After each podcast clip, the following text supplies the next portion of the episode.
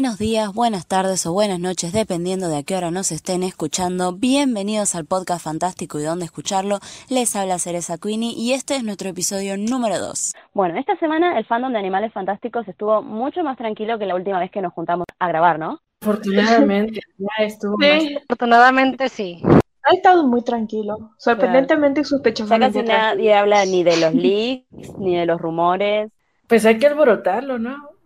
Con algo real, por supuesto. Bueno, posiblemente real, no sabemos, Algo ¿verdad? que nosotros creemos que es real. Deseamos que sea real. Sí, ojalá. Ojalá. Lo curioso es que el día de hoy vamos a hablar de una teoría, es nuestra teoría, y no es de nadie más. Y básicamente es, es como la teoría que, que nos unió como grupo. Nació esta secta, Exacto. digo, este grupo de amigas. La teoría generadora de todo. Parece que vamos a, a saltar con una teoría de cómo se creó el universo por cómo la estamos presentando. Exacto. Y ya estamos ya a punto de presentar a nuestro dios de la cienciología. Claro. Es que ustedes no saben nuestra emoción al presentar esta teoría porque es todo para nosotras. Eh, antes de empezar con lo que sería el tema principal del capítulo de hoy, quisiera agradecer a, a las personas que vieron el, el capítulo número uno al día de hoy. Lo último que me fijé es que tiene alrededor de 300 vistas, así que lo está viendo muchísima gente, por suerte. ¿Qué piensan de eso? Wow, pues en realidad estoy sorprendida. No pensé que tan pronto íbamos a estar. Yo sinceramente pensé que solamente íbamos a tener 25 visualizaciones y que la mayoría sería de nosotras. Claro, íbamos a tener 25 vistas, de las cuales 10 eran nuestras. Hay más audiencia que en mis cuentas del trabajo. Antes de seguir con esto, quisiera agradecerles por suscribirse al canal de YouTube a Shirley, a Leandro Bensusan Leme, que nos dejó un comentario muy interesante sobre lo que habíamos hablado sobre el Fénix y, y la salamandra en la portada del ebook de Animales Fantásticos. También se suscribió a nuestro canal alguien llamado Army, For- Army Forever, Paola Nayeli, Nayeli Magaña Rivera, perdón si lo leí mal, y Darío Bonelo Charlón. Muchísimas gracias. Bueno, ¿quieren empezar ya con la teoría? ¡Sí! Emoción, gente, emoción. El tema del día de hoy es lo que llamamos nosotras la teoría de los gemelos. Primero que nada vamos a hacernos la siguiente pregunta. ¿Es posible que Credence Barebone no sea hermano de Albus Dumbledore, sino hermano de Porpentina Goldstein? Luego de este pequeño break lo vamos a discutir.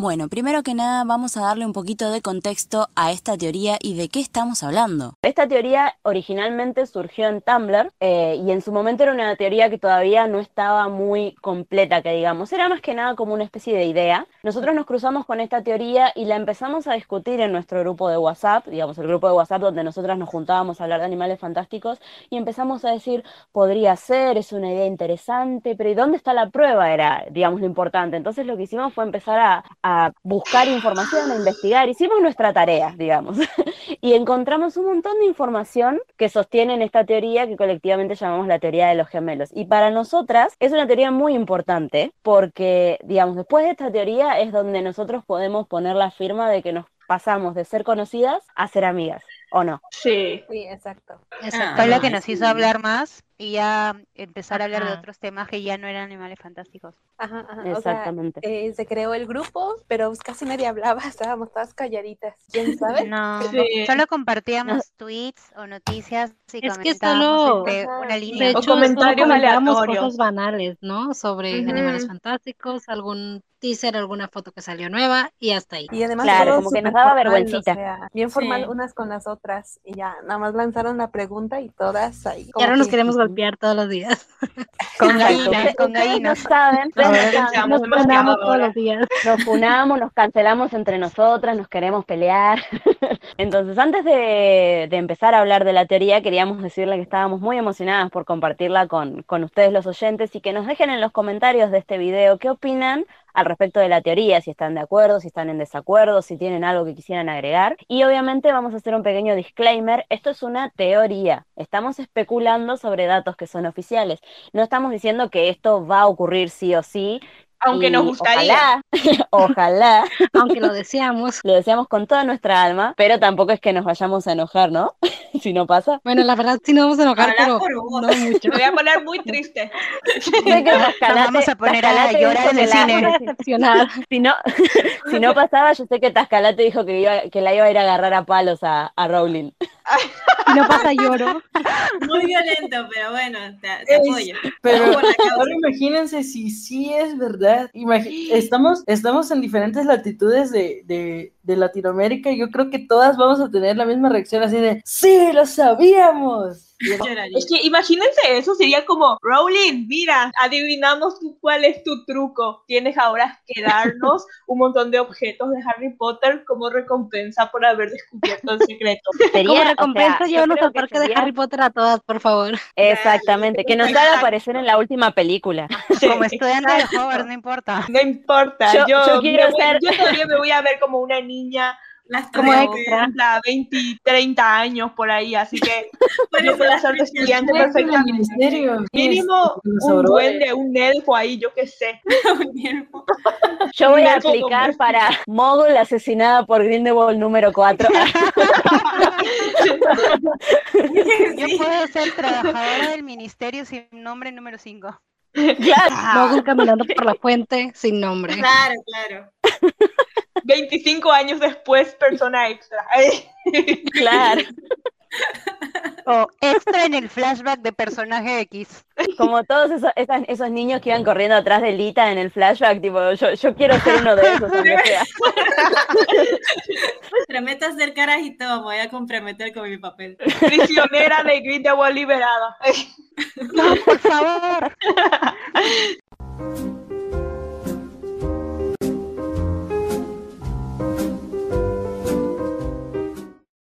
Entonces, bueno, la teoría de los gemelos fue publicada por primera vez como tal el 21 de septiembre del 2019 en la cuenta de la Nueva Orden del Fénix, que es una cuenta que administramos tanto Chofis como yo. Y la, digamos, tenemos eh, Instagram, Facebook y Twitter y básicamente hacemos contenido de humor de Harry Potter. Síganos, perdón. Síganos.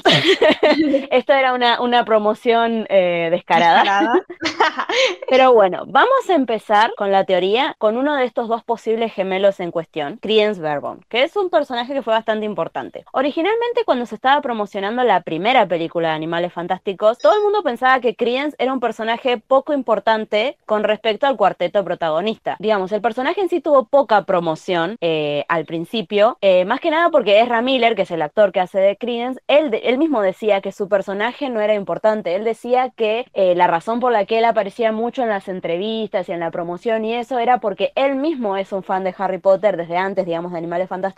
Entonces es como que él era la conexión, digamos, con el fan de Animales de Harry Potter, perdón, porque él era uno de ellos y bla, bla, bla. Pero Qué mentiroso. Obviamente, mentiroso. Tenemos que saber que nunca tenemos que creer a lo que los actores dicen en las entrevistas antes del estreno de una película, porque obviamente el actor no puede andar spoileando la película en la que está, no tendría sentido. En todo caso, todo este circo, digamos, que hacía Miller con respecto a su personaje, fue una distracción para para los fans, digamos, era para que no supiéramos cuál era el gran plot twist de la primera película, porque al final terminó siendo que Credence Verborn era muy importante y él era el Obscurial que Grindelwald estaba buscando, él era esa, esa criatura que estaba causando estragos en Nueva York. Y asimismo, cuando vimos la primera película, la mayoría pensábamos que Credence era como un jovencito con respecto al resto del caso, o sea, nosotros pensábamos, bueno, Tina, Jacob y Queenie son todos de 25 para arriba, 30 años más o menos, y que Credence era como un, niño, porque hecho to- todo el tiempo se refieren a él, le dicen The Boy, le hablan como si fuera un niño. Pero bueno, si vamos al caso, Graves eh, o Grindelwald es un señor mayor, así que tiene sentido que le digan niño a pesar de que tenga 20 años. ¿Sabes una Eh, cosa? ¿qué Me cosa? recuerda mucho a Civil War, eh, cuando Tony dice que Wanda es peligrosa y Steve dice, es una niña. Y luego en WandaVision descubres que tiene como casi 28 años. Claro, es una niña para un viejo. Así. Yo tengo que agregar que a veces los actores también dan spoilers falsos. Me acuerdo específicamente un caso donde un actor dio un spoiler falso y yo decía, ¡Ah! eso va a pasar y cuando llegó después dijo, jaja, los engañó a todos. Y yo. Fue eso lo que hizo Ezra. Va, Ezra en realidad lo que hizo fue evitar dar el spoiler, pero sí, sí hacen eso los actores. Un anti-spoiler. Claro, es como que dice, ay no, mi personaje es re chiquito, yo nada más estoy acá y me acuerdo que me acuerdo que era, creo que en una entrevista donde estaba él con Corinne Farrell y estaba así como, o sea, como que Ezra le decía, como que eh, Ezra quería guiar la entrevista para que el entrevistador preguntara por el personaje de Graves y no por su personaje porque decía que su personaje no era tan importante como el de como el de Colin y al final resultó ser, o sea, sí era importante porque terminó siendo bien igual, ¿no? Pero o sea, digamos, el de Ezra también era muy importante para para la trama porque digamos, él era el plot twist, él era importante y él se hacía el que no, el que no, obviamente para no spoilear. Entonces, en sí, digamos, toda esta cháchara mía fue para llegar a la conclusión de que diera la sensación, cuando uno ve la película por primera vez, de que Credence es muy joven, de que tendría entre 18 y 20 años. Sin embargo, lo que no muchos saben, no muchos fans saben, porque no todo el mundo está al tanto de toda la mercancía y todas las cosas adicionales que salen alrededor de las películas de Animales Fantásticos, es que tiempo después, durante la promoción de los crímenes de Grindelwald, se hizo público el certificado de adopción de Credence y pudimos conocer su verdadera fecha de nacimiento, citada en este documento como el 9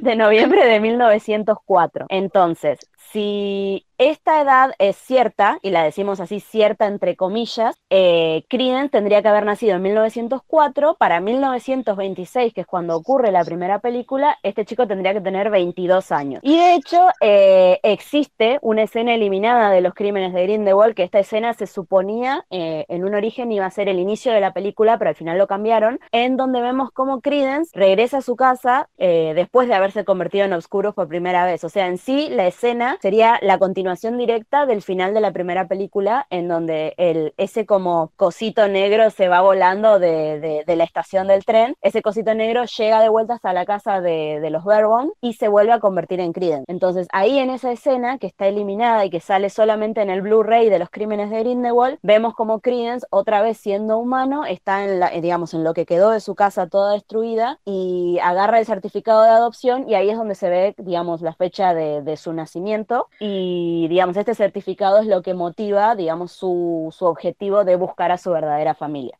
Sofía, De hecho, me gustaría acotar una cosa y es que también hubiera servido esa escena como escena post créditos. O sea, sé que tipo a los Marvel, ¿verdad? Tipo una escena y de repente sin, al final de todos los créditos. Hubiera estado bueno que, o sea, que esa escena la usara, en lugar de usarla como posible principio de los crímenes de Grindelwald, ponerla al final de los créditos de la primera película, como para ya darnos a entender ahí que Criden seguía con vida, en lugar de hacernos esperar hasta que saliera el tráiler de los crímenes de Grindelwald para decir, oh, Criden está vivo, por cierto, noticia. Es que es rarísimo porque esas escenas que comentas salen solamente en las versiones especiales, pero es que hubiesen sido de gran ayuda para entender mejor la trama. Si muchos se confundieron por lo que se veía en la trama, esas escenas pudieron servir muy bien. No entiendo por qué las cortaron. Es que es verdad, o sea, el otro día, no me acuerdo con quién era de ustedes, igual sí, sé que lo he hablado varias veces con ustedes, eso de que, eh, que Tisius en los crímenes de Grindelwald le dice a Newt que los del ministerio saben que Credence está con vida y saben que está en Europa, y yo siempre preguntándome, o sea, ¿cómo pueden saber que Credence está con vida sin saber en dónde está y sin saber cómo sobrevivió? O sea, me causa mucha curiosidad, es como que los personajes mágicamente saben que Credence está vivo, pero nunca explican por qué lo saben, y o sea, yo creo que en lugar de poner eso, eh, hubiera estado bueno, como decía Angie, que, que apareciera esta escena de Credence reviviendo. De hecho, la escena eliminada se llama El renacimiento de Credence, eh, porque da a entender, digamos, que Credence ahora ya no es Credence porque murió y ahora no está muerto y bla, bla, bla. Pero, o sea, daba, se entendía bien visualmente que el chico seguía con vida, que, que había vuelto a su casa, que había agarrado ese certificado y bueno, y con esta información fue a buscar a sus padres verdaderos. Pero es como que, digamos, como que le quitan mucho a lo que Credence estaba queriendo hacer. Igual eso no, o sea, si hubieran puesto la escena, eso igual me explicaría cómo todos saben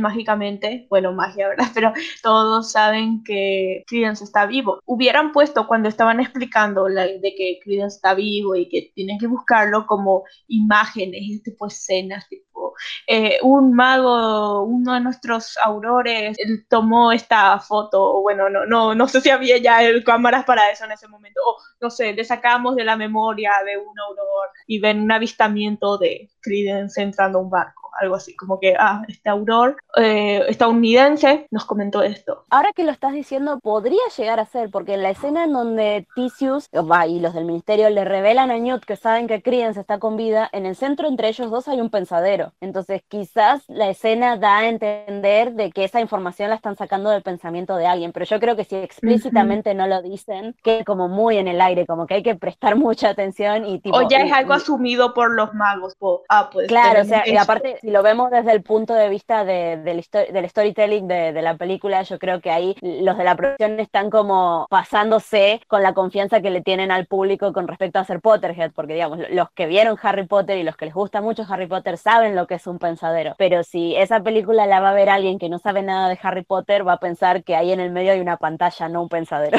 Yo tenía otra idea, eh, eh, siguiendo lo que se ha hecho Fizz, de usar la escena del renacimiento de Credence, porque hay otra escena cortada donde se ve a Credence subiendo a un bote. Entonces, si bien esa escena no termina de explicar mucho, eh, yo cuando vi esa escena cortada, yo dije, a esa escena también la pudieron haber usado post-credit, enseñando a Credence no subiendo al bote, sino bajando del bote en algún país de Europa. Porque en esa época no estoy segura si era fácil ir a todos los países. De repente llegabas a un país en específico, no sé si sea España o Portugal o lo que sea, y de ahí ya podías ir entrando en los demás y se podía ver desembarcando y algo muy chiquito que se le ve eh, encontrándose con el circo, ¿no? Eh, y que ahí ves a Nagini, pero solamente la ves, o sea, no, no, no, se- menciona nada, o sea, ni siquiera le ves la cara, ¿no? Como para entender de que tampoco hay actriz ni nada, solo la ves de espaldas. Y lo que sí ves a un, este, a alguien ahí, como que lo mira Credence, lo mira y lo mira, y te da a entender de que es como que alguien encubierto, que está en el circo, pero que en verdad trabaja o para los aurores o es auror. O sea, eso es lo que a mí se me había ocurrido cuando vi esa escena, de, porque sí, hay muchos huecos de cómo la gente sabe y tiene mucha información, pero en verdad nadie sabe a ciencia cierta este, cómo saben o lo del pensadero y esas cosas, ¿no? Entonces, eh, a mí sí me hubiera gustado mucho que usen eso, las escenas eh, elimina- eliminadas y haberlas puesto en la mitad de los créditos y en los postcréditos, porque en verdad esas escenas sirven mucho. O sea, si no hay forma de meterlas dentro de la historia, eh, te ayudan a unir esta película con la siguiente película, como han hecho la- las películas de Marvel, como dijo Chofis. Sí, creo que volvemos también a lo mismo de que muchas de las escenas eliminadas, sobre todo de los crímenes de Grindelwald, ayudan y, y hacen más entendible a la, a la película. Y no solamente eso, nos ayuda mucho a las teorías que una de ellas es la que vamos a contar, ¿no? Yo solamente quería decir que me pareció muy curioso lo del pensadero, porque honestamente me siento un poco avergonzada de decirlo, pero no lo había notado. O sea, Oh, no, muy mal. una de las, pobres, de, la- de las pobres tontas que dijo, hay una pantalla. Fuera del grupo, adiós. No, pero... pero Si no sabes lo que es un pensadero, no puedes por estar favor, en el grupo. no sé, lo juro, Ay, pero, es que te juro que me quedé como, tenés razón, es un pensadero. Y Por favor, vete saliendo. Entonces, ¿quién carajo es ese recuerdo? Fuera de mi podcast. Bueno, estas cosas pasan. Bueno, y nada, es como, ¿de quién será el recuerdo ese que están viendo, o sea, la cara de Creedence? Entonces imagino que de haber sido una noticia internacional y de haber estado la foto de Credence ahí puesta en el periódico y de haber dicho, oye, he Ujú. visto el otro día a un chico muy parecido a este chico de Nueva York que dice que está muerto. Entonces, fíjate, Ah, entonces puede ser, eh, puede ser. les hagan el pensamiento para que vean. Yo tengo una pequeña hipótesis en cuanto a eso que acaban de, de decir del pensadero, que me había quedado la, como que la, la espinita de que, no sé si se acuerdan que en los pósters promocionales a Tina le decían algo así como en una misión en el extranjero. Entonces, Ah, sí, sí. Sí, tengo la hipótesis que el pensamiento que ven es de Tina. Ah, Ah, y no le dijeron a Newt qué tarado, cualquiera le dice, ah, por si acaso ese pensamiento es de la obrera americana que te gustaba, si acaso nos vas a ayudar. ah. La Si me hubieran dicho eso, Newt hubiera ido enseguida, sí, claro. Claro que sí, vámonos. ¿Cuándo No, comienza? ¿Cuándo nos vamos? Apúrate, Ticios, párate, vámonos, vámonos, vámonos, o algo así. O sea, Sí, es- porque es- de hecho en ese pensadero se ven dos imágenes. Una es el rostro de Credence y se lo ve a Credence, eh, digamos, con, con el corte que tenía en la Con primera el corte, película, con el, el corte de taza.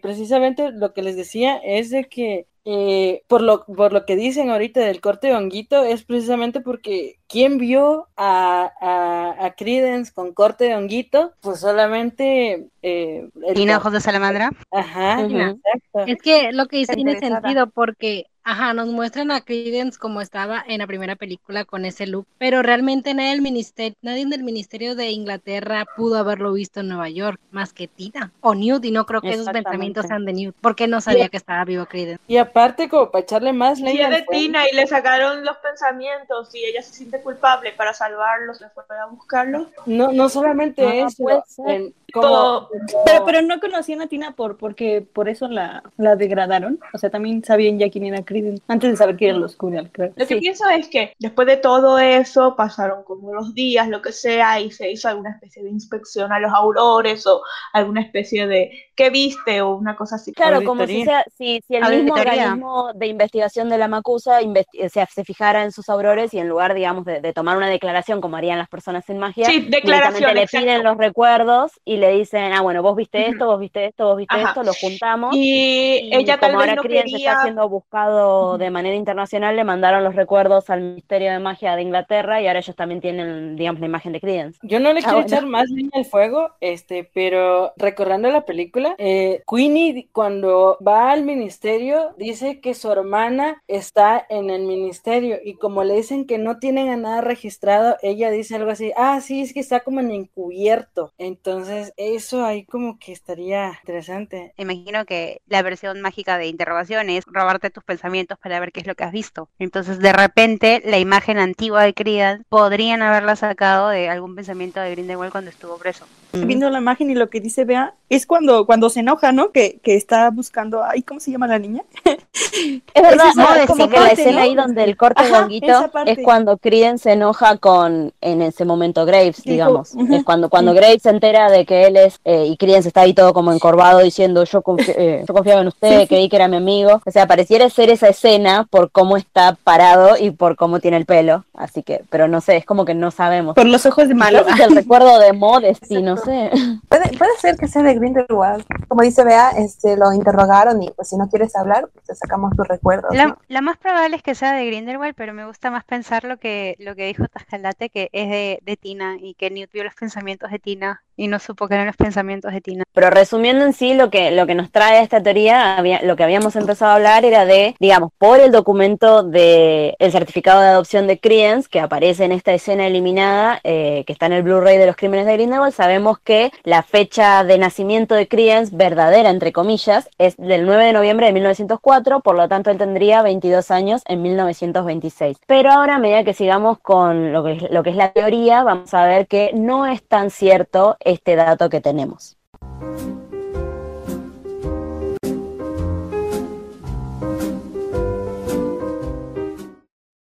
Entonces, lo que sabemos por el momento de lo que hemos dicho es que Credence tiene 22 años en la primera película, supuestamente. Pero ahora pongamos atención en algo que Dumbledore le dijo a Newt en los crímenes de Grindelwald. Y, y cito como tal cual lo dice él. Yo solo sé esto. Un Obscurus crece en la ausencia del amor como un gemelo oscuro y único amigo. Si Credence tuviera un hermano o hermana de verdad que pudiera tomar su lugar, podría tener salvación. Dicho esto, en un principio pareciera que Dumbledore estaría insinuando que Credence tiene un hermano, que bueno, hasta el momento supuestamente se sabe que sería Lita. En un principio pareciera que Dumbledore estaría implicando que si Credence tuviera un hermano, alguien que pueda amarlo de verdad podría salvarse de esa condición de obscuridad, lo cual sabemos que podría llevarlo a una muerte por el exceso de la fuerza mágica acumulada. Esto que dice Dumbledore podría pasar como un simple comentario, ¿no? Pero de hecho es raro y es bastante, es un comentario bastante específico como para contarle a Newt. Cuando lo único que quiere Dumbledore es que busque a Credence, considerando el hecho de que al final de la película, en donde Grindelwald le revela a Credence, pues su verdadero nombre, supuestamente, Aurelius Dumbledore, y que Albus es quien sería su hermano. Sin embargo, no creemos que nada de lo que Dumbledore diga deba de ser pasado por alto. Y cuando él le habla a Newt sobre Credence y usa las palabras gemelo oscuro, lo cual es bastante confuso ya de por sí, eh, nos da la idea de que Albus podría estar al tanto de que Credence tiene un hermano o hermana con vida, aunque no necesariamente signifique que esté hablando de sí mismo. Bueno, a mí siempre me, me- me hizo ruido digamos, eso de que, de que Dumbledore diga gemelo oscuro. Es como una expresión muy presuntuosa, creo yo, para referirse a, al obscurus. Es como algo, como que le está dando característica de persona o de ser humano al obscurus. Y eso me suena muy raro. O sea, hasta el momento, eh, con lo que se ve en la película, en ese punto, eh, Newt eh, une los hilos y cree que el gemelo, bueno, el hermano es Rita y no precisamente un gemelo, es un hermano, pues nacido después, ¿no? Y aquí está ocupando tal cual el término gemelo. Claro. No. O sea que para ser gemelo, o sea, la palabra gemelo en sí estaría eh, implicando dos personas que comenzaron a existir en el mismo momento, por así decirlo. No, digamos, en la película como que quieren dar a entender que es hermano de Lita, por lo tanto no, son, no serían gemelos. Y no sé por qué habla sobre el gemelo oscuro. Es como que habla como, como Sí. que quien tuviera otra persona viviendo adentro suyo. Es muy raro. Hay un tema también en eso y es que, como acabas de decir, lo de que gemelo se refiere a dos individuos que vinieron al mundo al mismo tiempo. Ok, sin embargo, el concepto de obscurus, obscurial, es que la criatura, el obscurus, nace de reprimir la magia. O sea, no es como que viene dentro del mago por nacimiento. Lo que viene es su magia, pero el obscurus se crea por la represión, así que no. eh, porque hay gente que dice que puede ser metafórico lo del gemelo, sino que se refiere a que eh, Credence y su Obscurus son la misma cosa, que no sé qué, pero no, porque el concepto no, no es igual. Con eso que dice Chofis, yo creo que, o sea, la palabra sí, sí se podrá dar a entender otras cosas, pero, pero va- quitando eso, Dumbledore sabe que tiene un hermano, o sea, eso me queda a mí clarísimo. Sea gemelo o no, él sabe que tiene un hermano, por eso le cuenta a Newt. Claro, aparte es como algo muy, muy, como dijo Angie, es muy específico, o sea, lo, trae a Newt, lo hace caminar por toda la ciudad para contarle eso específicamente, o sea, no es que le dijo, eh, necesito que me hagas un favor, busca a Criden porque está solo, porque necesita ayuda, no sé qué, sino como que le cuenta, le hace toda esta historia del hermano, entonces es como muy raro, o sea, como que le está diciendo, eh, sobre todo eso de que si Criden tiene un hermano, va a estar bien porque va a tener a alguien que lo quiera, bla, bla, bla. O sea, es como que, como que Dumbledore da a entender que él está seguro de que Credence tiene un hermano. O sea, si no, no creo que él eh, pondría tantas cartas en el asunto si no estuviera seguro. Es como confuso igual porque le da como a entender que podría ser el hermano perdido de Lita, pero como que, no sé, digo, como para qué le contaría lo del posible gemelo oscuro si supuestamente es hermano de Lita, supuestamente. No sé si me entendí o lo confundí más. Claro, es como que para qué mencionar lo del gemelo oscuro si vamos a hablar de, de que es el hermano de Lita. Es como que es Ajá. raro mencionar justo lo de los hermanos y lo de los gemelos al mismo tiempo. Exacto. O sea, e- exactamente como que mm, solamente podía solo pedirle el favor, pero no, o sea, le quiso contar toda la historia, enredarlo más para que sacara sus conjeturas y en parte Dumbledore no, no afirmaba nada, o sea, solamente le daba eh, la idea para que eh, Newt solito formara sus conjeturas y eh, incitarlo a que le haga el favor, o sea, no, no le pidió, oye, hazme tal favor, no, nada más como que le calentó la cabeza para que vaya por su cuenta, ¿sí o no? Si vamos al caso, de hecho, eh, Dumbledore llega hasta un punto en donde es como muy altanero en su habilidad de convencer a Newt, porque de hecho, eh, eh, más adelante, digamos, cuando justo se están por separar, que Newt le dice, no, no te puedo hacer este favor, porque si me salgo del país, pues, me van a meter en Azkaban y van a tirar la llave, había dicho. Y Dumbledore es como que dice, se hace el de que, ah, bueno, entonces no pasa nada, me tengo que ir, o sea, como que se hace el desentendido, sabiendo muy a ciencia cierta que Newt va a ir igual por todas las cosas que ya le dijo, porque lo conoce a Newt y sabe que, digamos, que es una buena persona, etcétera. Y me da mucha risa porque creo que Dumbledore le dice algo así como, ¿sabes por qué te admiro, Newt? Dice, tú no buscas ni la, ni la popularidad ni el éxito, tú solamente ves, digamos, lo, lo que está bien hacer y vas y lo haces. Es como que yo siempre esa parte la escucho, no la escucho como Dumbledore dándole un cumplido a Newt, sino que Dumbledore lo que le está diciendo, esto que tenés vos, esta bondad que tenés dentro tuyo es un defecto y precisamente por eso yo sé que si te hablo de, lo, de los problemas que tiene Credence, vos me vas a ayudar. Es como que Dumbledore, digamos, llega hasta ese punto de comprender cómo es Newt como persona y cómo eso le sirve a, lo que sea que Dumbledore está planeando. O al menos yo siempre escucho esa frase, eh, digamos, con esa intención, no como un cumplido, sino como te estoy señalando esto de tu personalidad y yo ya sé cómo vas a actuar, no importa cómo termine esta conversación, como algo así lo veo. Tanto Grindelwald como Dumbledore tienen una capacidad de convencer a las personas, solo que uno lo utiliza pues no sé, una especie de manera engañosa para lograr sus cometidos y el otro, bueno, también Dumbledore es bastante malvado, ¿no? claro. Yo también, o sea, sé que también pienso que Dumbledore sabe que Credence tiene un hermano, porque si no es al pedo mandar a Newt a buscar un hermano que no existe. Eh, bueno, lo último que quería decir yo es que cabe mencionar que la conversación que tienen Dumbledore y Newt, eh, hablando sobre el gemelo oscuro, eh, ocurre de la misma forma tanto en español como en inglés, como en el guion, ya lo chequeé, eh, y quería aclarar eso porque a veces hay una confusión con la traducción de la palabra gemelo, porque en inglés decir gemelo y decir mellizo eh, se utiliza la misma palabra twin, y a veces hay algunos problemas con la gente que dice, ah, pero en el guion decía que, y no, eh, en esta conversación en específico está tal cual en la película como en el guion. Entonces, digamos, no, no es que estamos inventando sobre la conversación. De hecho, cuando en los Estados Unidos quieren especificar qué tipo de gemelos, dicen identical twin. Para ellos twin es Ujú. general, así que solamente quiero aclarar esto porque, como dijiste, para que nos digan, ah, pero esto dice acá y gemelos son los que son idénticos, eh, mellizos, querrás decir, lo que sea. Claro, es algo similar a lo que ocurre con, con los hermanos de Ron, eh, con eh, Fred y George, que hay algunas personas que dicen que son gemelos, otras que dicen que son mellizos, y eh, dependiendo qué editorial tenés del libro, dice una palabra o dice la otra. Entonces, bueno, son gemelos y ya.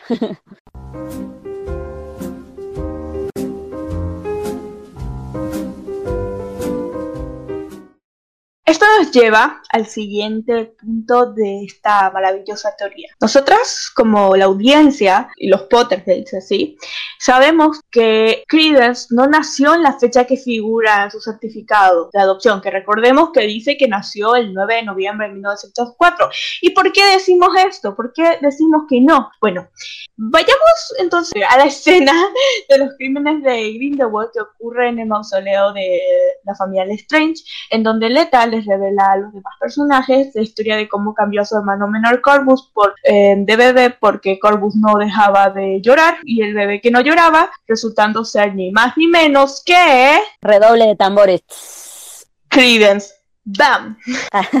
bueno, si examinamos esa escena con más atención, encontramos otra cosita de la teoría, y es que de acuerdo con el libreto de la película, que eso no se cambia en ningún idioma, ¿ok? El barco en donde ocurren los eventos narrados por Leta está navegando en el año 1901. Creo que si Sí, hubiera es nacido realmente en o sea. 1904, él ni concebido, ¿eh? Ni concebido, ni planificado. ¿ok? Si Credence se supone que nació en 1904, entonces no tenía que haber estado en ese barco ese año y entonces era un bebé. Y también ahí en, en el en 1901 se ve que era un bebé de aproximadamente la misma cantidad de meses que el bebé Corbus. Posiblemente habían nacido con semanas de diferencia, yo qué sé, pero eran iguales, ¿ok? Porque los bebés cuando son recién nacidos son muy parecidos, ¿ok? Y sabemos que es muy fácil diferenciar a un bebé recién nacido de uno de dos a tres años, ¿ok? Estamos de acuerdo en eso. Bueno, también ¿Alguien quiere entiendo el, sobre el escenario, ¿no? Sí, es, están como que el barco se está hundiendo, entonces por inercia tú corres al, al cuarto, agarras al bebé y sales corriendo, ¿no? Agar- te echas y lo contemplas cinco segundos para ver, ¿eres tú mi bebé? Oh, sí, tú eres mi bebé. O sea, yo creo que nadie en ese momento se va a poner a Claro. Oh, de repente alguien entró, me cambió mi hijo por otro, entonces, no, no, o sea, imagino que se empezó O a sea, se ve en la escena, se ve en la escena que todo ocurre muy rápido. Irma Claro. agarra a, un bebé y Claro, luego- como que entra, o sea, yo me imagino que, o sea, que cualquier padre eh, ve lo que pasa, entonces sale de su camarote a buscar a algún tripulante, decirle, oye, ¿qué está pasando? Como se ve en la película del Titanic, ¿no? Que, que ves gente caminando, voltean y cuando encuentran a, un- a un tripulante le dicen, este, ¿qué está pasando? Y le dicen, no, no, el barco ha parado porque no sé qué. Entonces imagino que tanto Irma como la señora que estaba con el bebé Credence salieron de sus cabinas que estaban cerca, en ese momento creo que estaban una al frente de la otra, a buscar a un hombre que les diga y ahí un- alguien del barco les debe haber dicho, no, tienen que ir todos a cubierta, pónganse sus chalecos y traigan a los niños y ancianos y todo con ustedes. Entonces, las dos fueron corriendo, cada una a su camarote, Claro. y sacaron cada uno al bebé, pero no se detuvieron a ver el bebé, sino como era urgente y era una emergencia, simplemente levantaron al bebé. Entonces, no de que a pesar de que no se hubieran parecido Sí. físicamente, que haya habido la confusión. Ya no, ni siquiera hay que suponerlo, o sea, ya viendo la película vos ves a los dos bebés y, y los encontrás parecidos, tienen el mismo tamaño y todo, ¿entendés? Eh. Eso y, y Irma siempre estuvo convencida de que el bebé era, era Corvus, o sea, Sí, incluso cuando ya lo llevó a ser con claro. Salamanders y todo eso, y como Porque técnicamente en realidad nosotros no vemos qué pasa con Lita y con el bebé Corvus, que ahora es Credence, y con Irma, después de que, digamos, se salvan de ese barco, o sea, cuando llegan a Estados Unidos. Nunca vemos qué pasa ahí. Nosotros no sabemos, o sea, pensando en la película, sabemos que Irma sigue pensando que el bebé que ella tenía era Corvus, porque después cuando se lo encuentra a Credence no le dice, eh, ah, por cierto, vos no sos el bebé que se supone que sos, Ah, o sea, no le dice eso, pero quizás se lo estaba por decir, uno nunca sabe. Eh, No, y no, de hecho, no, habló para nada, no hubo indicio de que le iba a decir eso. Claro, o sea, Eso dijo, sería "Uy, una especulación guapo". demasiado conveniente. Eh, pero, o sea, nosotros en sí no sabemos si Irma, cuando llegó a Estados Unidos, lo miró al bebé y dijo, che, este no era mi bebé.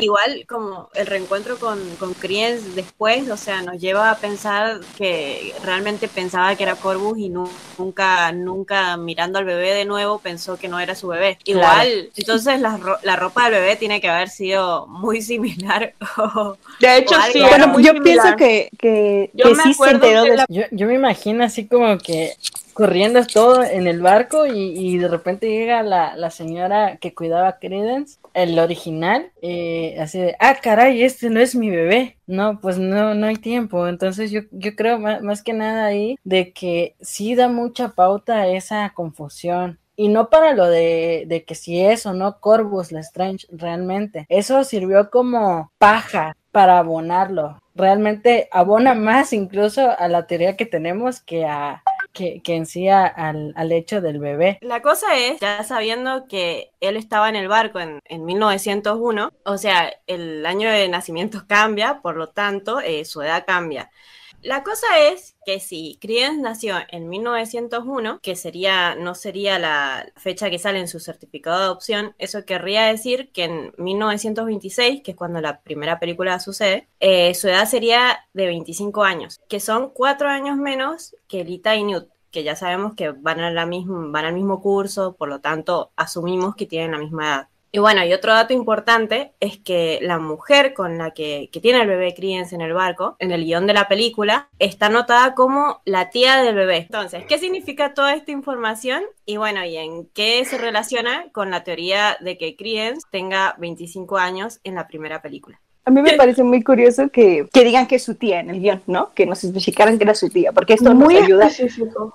Ajá, de hecho, antes de que la película se estrenara, en el IMIB, ¿eh, ¿cómo se llama? Ese lugar donde están pues ya el caso y todo eso. El, MDB. el IMDb. Ok, ahí ya especificaba X actriz, eh, Credence Aunt, o sea, la tía de Credence. Mm, qué raro. Eso fue antes de que el guion se, se publicara, antes de que la película se estrenara, o sea, ya era algo sabido. Que de hecho es muy curioso el hecho de que, así como dijeron recién, como dijo Anne, que es como es que es muy específico. O sea, si es un personaje que solamente va a aparecer para tener al bebé y luego morir tratando de buscar al bebé, ¿por qué van a aclarar que es la tía? Y no dejarnos asumir que es la madre. Si nos hubieran dejado asumir que era la madre, o sea, siento que Rowling necesitó aclarar que esa señora era la tía para no decirnos quién era la madre. Yo lo veo así. Sí, además. Es sospechoso. Y entonces eso nos ayudaría a pensar que su mamá está con Tina, ¿no? Que sería su hermana. Bueno, ya que estuvimos analizando de dónde viene Credence, por qué Credence, quién es Credence, pues básicamente es porque hay otro personaje que nació en ese mismo año, con, la conocemos perfectamente bien y pues tiene ojitos de salamandra. Porpentina Esther Goldstein es una de las princip- eh, de las protagonistas de, de esta saga y pues empezamos a, a analizar los datos de la que ha- han ofrecido el, la- las mercancías y el marketing de, de la película y hay algunas cositas ahí que no se nos escaparon a- aquí en el grupo y fueron precisamente que el dato de su cumpleaños. Según esto,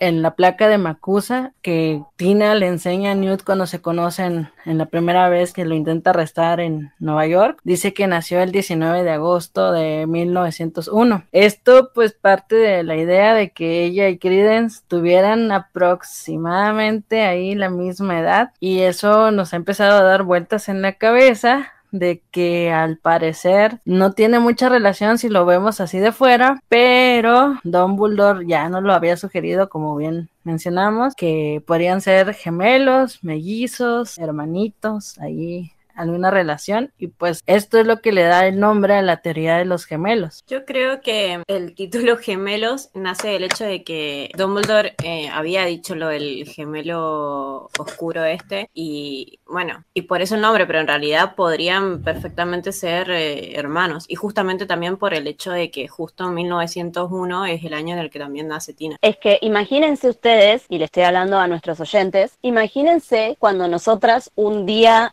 imagínense ustedes el 21 de septiembre de 2019, que fue cuando nos pusimos de acuerdo para juntar toda la información con respecto a esta teoría, estábamos así, dele hablar de que Credence, de que Tina, de que se parecen, de que podrían ser hermanos, de lo que dijo Dumbledore, y de golpe descubrimos que estos dos personajes podrían haber nacido el mismo año, siendo, digamos, el- el- la fecha de nacimiento de Tina es confirmada, es oficial, está escrita en, en la, en la placa de la Macusa, como dijo Tascalate. Y luego por las cuentas y por lo que vimos en los eventos, descubrimos que Credence también había nacido cerca de 1901. Entonces ahí fue como que nos explotó la cabeza porque de golpe pasamos de una teoría de, ah, podrían ser hermanos a literalmente decir, no, sí, no solamente podrían ser hermanos, sino que podrían ser gemelos, podrían haber nacido juntos. O sea, es como que, wow. Claro, encajan Sí, las fechas y todo, o sea, es como muy perfecto.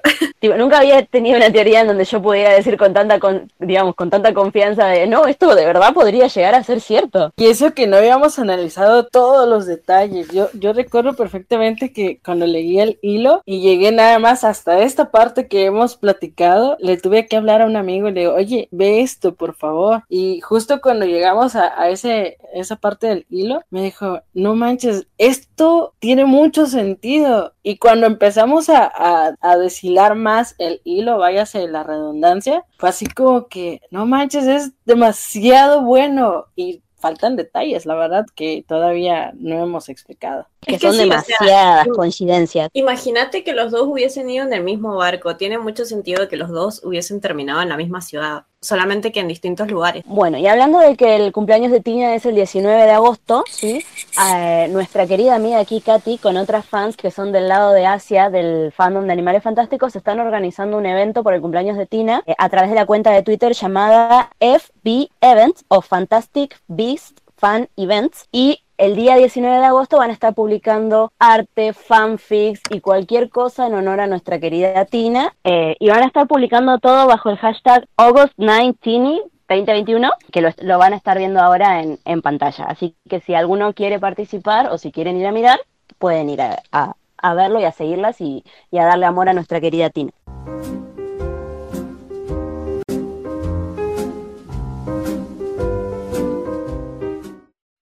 Bueno, retomando un poco de las razones por las que nosotros creemos, ¿no? Que Tina y Credence son gemelos, es porque, bueno, ya nos presentan como hermana de Tina a Queenie, que bueno, ya todos la conocemos. Y lo primero que nos damos cuenta, bueno, destacamos es que las hermanas Goldstein no se parecen en nada, no comparten color de cabello, que pues obviamente esto no es relevante, por así decirlo, porque muchos hermanos en la vida real pues no comparten color de cabello, ¿no? O no la mayoría, ni color de ojos, ni apariencia, pero al mismo tiempo nos damos cuenta que en la misma franquicia, o sea, en Harry Potter, los hermanos son muy parecidos. Ahí tenemos de ejemplo a los hermanos Weasley, a Alberford y Dumbledore, a, no sé, los hermanos Scamander también se parecen muchísimo. Incluso Kama y Lita tienen muy similar, son muy similares de apariencia cuando son medios hermanos. De hecho, es algo que siempre Harry en los libros destacaba, tipo veía a, a cierto personaje, ¿verdad? Junto a otro y decía, uy, es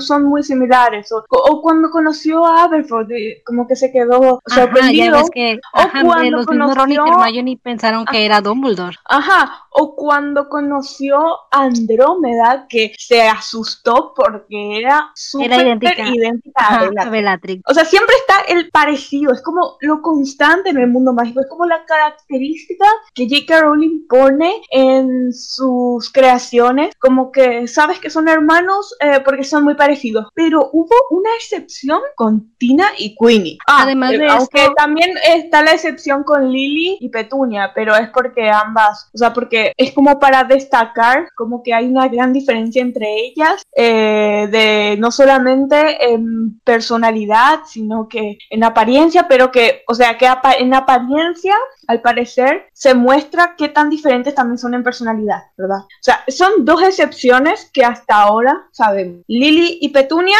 y ahora Tina y Queenie. Sí, yo me acuerdo que una vez había hablado, o creo que cuando publicamos originalmente esta teoría en, en la Orden del Fénix, creo que había recibido un comentario en donde decía, eh, ah, no importa que, la, que digamos, que Queenie y Tina no se parezcan porque en la vida real a veces no nos parecemos a nuestros hermanos, cuando, digamos, sabemos que en, estadísticamente hablando es, muy, es mucho más, más común que te parezcas a tus hermanos a que no te parezcas, aunque hay casos en donde sos hermano de alguien y no te pareces. Por ejemplo, mi hermano y yo no nos acá parecemos. lo que yo quiero destacar, claro, acá lo que yo quiero destacar es que estamos en un universo de películas. Vamos a imaginar que los libros no existen, tenemos películas. En las películas, cuando los personajes tienen que ser hermanos, normalmente se eligen a propósito actores que se parezcan. O sea, la, la intención de la persona que se encarga del cast, que en este caso la señora que se encarga del cast, que se llama eh, Fiona Shaw, si no me equivoco, es la que hace el es la que hizo el casting de Animales Fantásticos y también hizo el casting de Harry Potter. Esa señora es la responsable de qué actores se eligen para las películas. Ella siempre se encargó de que los actores que fueran de la misma familia fueran todos parecidos o que al menos se los luqueara de forma parecida.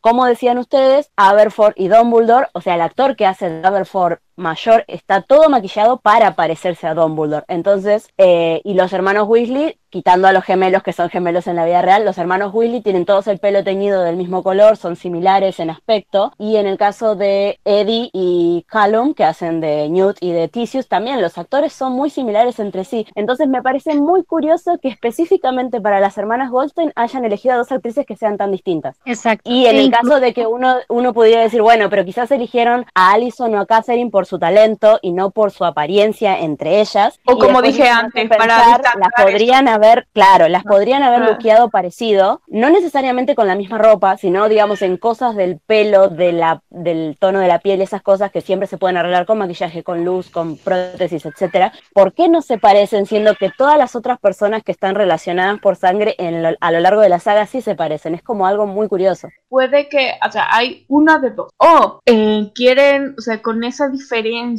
física quieren como destacar lo diferentes y únicas que son o que Tina y Queenie en realidad no son mm, hermanas de sangre. Pero yo creo que o, pues harían otras cosas porque en el libro cuando, como ya mencionamos, cuando te describen a Andrómeda, hay cositas que ellos usan para que te des cuenta de que ella es buena y que no es este, completamente malvada como Bellatrix y Me como Narcisa, ¿no? Porque Narcisa si bien es mala o está del lado de los malos, no es completamente malvada porque es capaz de tener sentimientos porque los tiene por su hijo, ¿no? Que fue la razón por la que eh, dijo al final que así Harry está muerto porque quería, bueno, en la película, no, no recuerdo si hace lo mismo en el libro, pero en la película se acerca a Narcisa, le dicen, fíjate si Harry está muerto, él se acerca y le pregunta, ¿Draco está bien? Y Harry como que despacito nomás mueve la cabeza y Narcisa en agradecimiento voltea y le dice, sí, está muerto. Entonces, y ella tiene el cabello diferente, ¿no? Y tiene el cabello de dos colores. No recuerdo si así la describen en el, en el libro,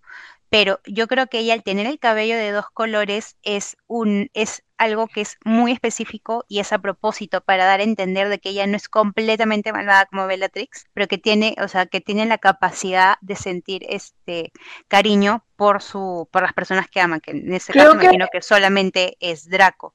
¿No? Y en el caso de las hermanas Gold, que ambas siendo brujas sean completamente diferentes, yo también creo que ese sería el mismo caso, o sea, porque como ya le hemos dicho, eh, a los actores les han teñido el pelo, porque por ejemplo, el actor que hace de Bill en la vida real es bien rubio, y para la película le han teñido el pelo pelirrojo para que pueda caber dentro de la familia Weasley. Es más, si te das cuenta, yo creo que a todos les ponen la misma tintura o la misma coloración, ya sea digitalmente o como lo hagan, para que se entienda que todos tengan el mismo color de cabello, porque por ejemplo yo y mis, hermanos, todos somos castaños, pero tenemos diferente color de cabello castaño, o sea, mi hermana tiene el pelo mucho más oscuro que yo, pero las dos somos castañas, pero a mí se me ve con el pelo mucho más claro que a ella, pero estamos dentro de la misma gama, entonces algo así se pudo hacer con Tina y con Queenie, o sea, hacerla a Queenie castaña, pero bien, bien claro el castaño, como que para por la iluminación pueda parecer rubia en algunas escenas o como le enfoques, o en todo caso hacer que, Tina tenga el cabello, y ya sabemos que en algún momento de su carrera Caterina ha tenido el cabello rubio para ciertos papeles, entonces yo creo que si se lo hubieran propuesto ya no hubiera dicho que no. Entonces, eh, es más, creo que inclusive cuando la contrataron para la película, este, ella tenía un poco el cabello este, claro aún, entonces eh, yo creo que si se ha tomado la decisión de que ambas tengan un aspecto completamente diferente, es por algún motivo y es una pista, entonces es algo que sí podemos este, tomar en, en cuenta nosotros. Ajá, porque incluso incluso en la primera película, cuando a Newt y a Tina lo sentencian a muerte en la Macusa, eh, se puede ver los recuerdos de Tina y podemos ver a los padres, a los señores Golsin, que supuestamente, ¿no? Aquí entre comillas son sus papás, y son muy parecidos a Queenie dijeras, dijeran ustedes, puede ser que Tina se parezca a su papá o se parezca a su mamá, pero no tiene nada parecido a ellos. En cambio, Queenie sí tiene parecido a ellos. De hecho, ah, si hay un, una controversia ya llevándolo como al mundo real. La comunidad mágica es muy pequeña, la diversidad genética es muy pequeña y es precisamente cuando hay no sé si decirlo usted bien, cruza con los muggles, es que empiezan a aparecer cierta diversidad. En el caso de, de Hermione, en el caso de, de, Dean, por ejemplo, si no mal recuerdo, creo que él es este mestizaje, gracias, es el, el, el mestizaje que hay entre ellos se ve más predominante cuando son de personas fuera del mundo mágico, de personas que son muy cercanas al mundo mágico, se nota muchísimo la apariencia, o sea, y, volvemos a lo mismo. Entonces, sabemos que son brujas americanas y que por ende, al ser eh, descendientes de inmigrantes europeos, pues puede ser que haya un mestizaje normal por la, el cambio de, de erradicación, pero de ahí a que conserve esa diferencia, pues tiene más que ver o le da más sustento a la teoría que tenemos. De acuerdo a lo que dice Tascaleta, yo también pienso igual, o sea, es cierto, es más, creo que hay un lugar en el que explican que entre las familias mágicas en algún punto llegaron a, a cometer incesto en el punto que, no hermanos, ¿no? Pero primos en alguna generación se casaban entre ellos porque querían mantener la línea mágica pura, ¿no? Cuando ya se empezaron a, casar con, con, personas que eran magas, este, o personas que eran, este,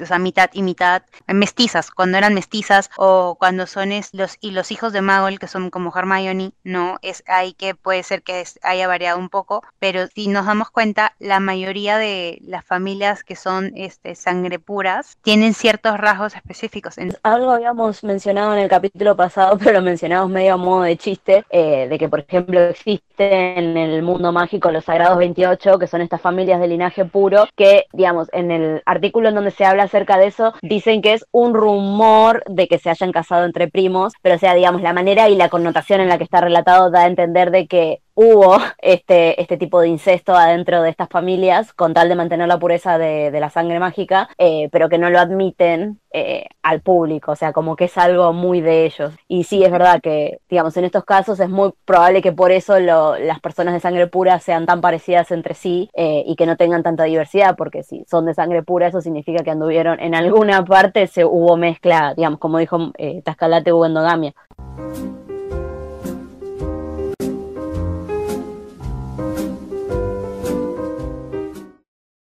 Retomando ahora sí la teoría, si hablamos de apariencias, no podemos dejar de mencionar el parecido que tienen Tina Criden. De hecho, Teresa Queenie hizo un hilo en Twitter mostrando muchas escenas paralelas entre estos dos personajes. Yo creo que los va a poner aquí. Promoción descarada de mi hilo. Ah, tardé dos horas en hacerlo. Ah. Ponlo por favor aquí.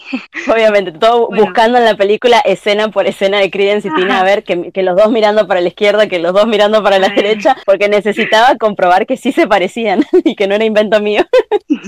Quieres asegurarte que no era invento de tu cabeza. Bueno, sabemos que los dos son pálidos, tienen el cabello negro y lacio, ojos oscuros y de contexturas similares. Los dos casting eligieron dos actores de perfiles muy parecidos y aunque esto parezca menor, la tía de Credence que mencionamos antes, que se especifica en el guion que la persona que viajaba con Credence en el bot en el barco era su tía, es bastante parecida también a Queenie. Digo, perdón, a Tira. Antes del estreno aparecía ella en el tráiler que era precisamente la escena donde se hunde el bebé Corvus, que ahora sabemos que era Corvus, y ella trata de agarrarlo y muchos especularon que era Tina porque realmente sí era muy parecida a Tina, hasta a mí me llegó a pasar por la cabeza que podía ser Tina porque eran muy parecidas. Y otra cosa que nos llevó a pensar que esta podría ser posible es la relación que se establece entre Tina y Credence, perdón, en la primera película y cómo se repercuta esto a lo largo de la historia en ambas películas. Sí, de hecho me acuerdo que eh, cuando salió el tráiler donde se mostraba esa escena de eh, por un minisegundo de la mujer en el agua y todo eso, y eh, nosotros hacíamos como muchos acercamientos como para mirar, es Tina, no es Tina y así, ¿verdad? Y prácticamente asumimos que sí era Tina, porque como vimos en un tráiler anterior que, que Newt estaba en el agua con la criatura acuática, pues pensamos, ah, pues que puede ser una escena eh, como consecuente o algo, no sé. Eh, eh, empezamos a teorizar un montón de tramas posibles, ¿verdad? Aparte, la tía, bueno, la de Credence traía como una ropa similar a la que ya nos habían presentado con Tina, o sea, porque ya conocíamos más o menos la vestimenta que iba a llevar Tina y como que en el tráiler, en esa escena, la tía como que trae una ropa similar a esa. Por eso también especulamos que podría ser Tina. Pienso que eso fue adrede, que a lo mejor fue como una especie de insinuación o algo, porque es raro que, que la escena, el, el, como que el foco, la luz, lo que sea, como que daba a darnos esa confusión, esa, no sé, como es, es eso, que íbamos a empezar a teorizar, o sea, eh, no, hace falta ser tan inteligente como para confundir o como para, o sea, obviamente, ¿verdad? pero o sea, no, hace falta como ser súper observador como para empezar a, cuestionar, ver esa escena, ese minisegundo y pensar, ¿es Tina o no es Tina? ¿Entiendes? O sea, cualquiera se confundiría. Eh, yo comparto ese recuerdo con, con Chofi porque en esa época, antes de los crímenes de Grindelwald, nosotros no, todavía no éramos parte de este grupo, sino que hablábamos solamente en, cualidad de amigas y de administradoras de la Orden del Fénix y me acuerdo que salían los trailers de Animales Fantásticos y era ver el tráiler y empezar a fangirlear de una manera épica por mensajes que viste esto, que viste esto, no sé qué, y lo que hacían... Me retaron en clase en ese entonces, tipo, salí del laboratorio de química así súper apurada, voy a ir al baño, ¿verdad? Salió el tráiler y yo estaba mirando, ¿verdad? Y, me acuerdo que ella, sí, sí, me acuerdo que ella estaba en la escuela y yo ahí ya estaba en la universidad y ella me decía, ay, no puedo ver el tráiler porque estoy en clase, no puedo gritar, no puedo esto. Y yo estaba como, no, pero mira, le voy a sacar capturas. Y me acuerdo que yo me sentaba en la computadora, cargaba el video en la más alta calidad, en 1080, y lo ponía en cámara lenta y le sacaba captura de pantalla a todo. Y las dos después nos poníamos a analizar frame por frame del tráiler. Y eso hicimos con la escena de la mujer en el agua. Claro, vimos esa escena y al ser oscura, y creo que no me acuerdo si sale en el primer tráiler o en el segundo, normalmente la iluminación en los trailers suele ser distinta como es la iluminación en la película, porque eh, los trailers suelen salir cuando la película todavía está en postproducción. Entonces, con la luz que se veía ahí, casi no se le veía la cara a la señora. Y como tenía esa ropa, digamos, negra, larga, el cabello, la forma de la, de la cara de la mujer, daba la sensación de que era Tina. Y me acuerdo que, que es como dijo Sibeli, o sea, la estética de esta señora se parecía a la estética que ya sabíamos de Tina por los pósteres. Entonces decíamos, ¿será que es Tina? Y bueno, después de, no sé, 200 meses de ver el tráiler. Era que eh, la escena, o sea, en el primer tráiler era Newt en el agua, o sea, saliendo del agua con una criatura acuática, y pues nosotras ya pensábamos mil tramas, no sé, de que es la misma escena, una escena consecuente, o el tipo están en el mismo sitio, así estábamos como que verdad, es verdad. Tina se tiraba al agua pensando que Newt, no sé, se había ahogado y de repente Newt salía con la criatura, eso es lo que yo Claro, claro, no. Como que boluda, Tina una locura. se tiró al agua pensando que estaba en peligro su amorcito. tipo Newt de la nada, voy a tirarme al agua, ¡pum! Y Tina, y Tina, no, ¿qué estás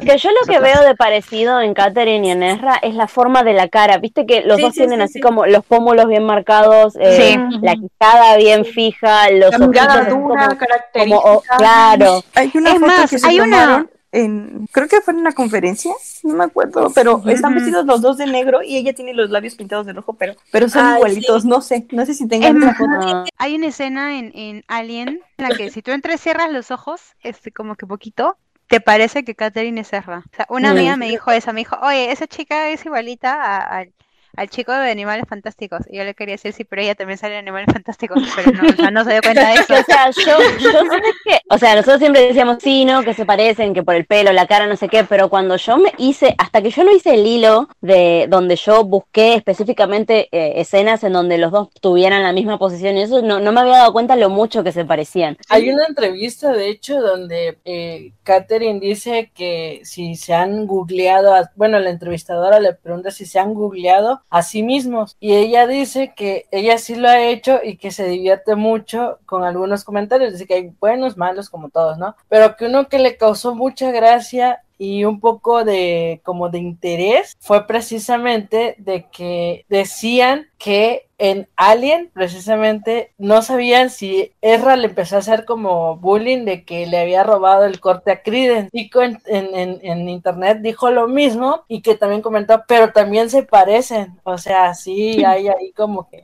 De lo que dice Tascalate, este, en una entrevista que le hicieron a Catherine de Allen, ella cuenta que cuando grabó el video o tuvo la entrevista, este, no, no, creo que cuando grabó el video de su audición para Alien, ella estaba en su tráiler y estaban grabando Animales Fantásticos. Y Erra fue a su tráiler con ella porque estaban ahí, este, pasando el tiempo.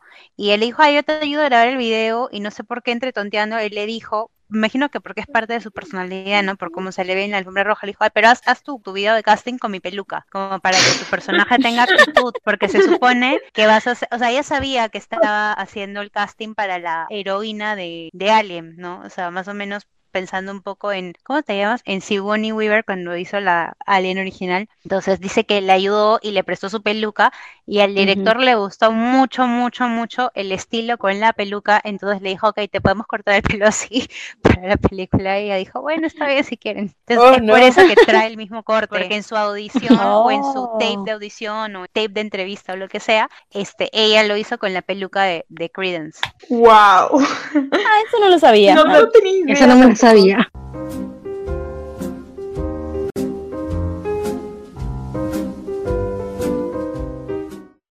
La teoría podemos destacar que si recordamos la primera película, Tina siente cierto interés, cierto como cierta empatía hacia Credence, a pesar de que en realidad no lo conoce mucho.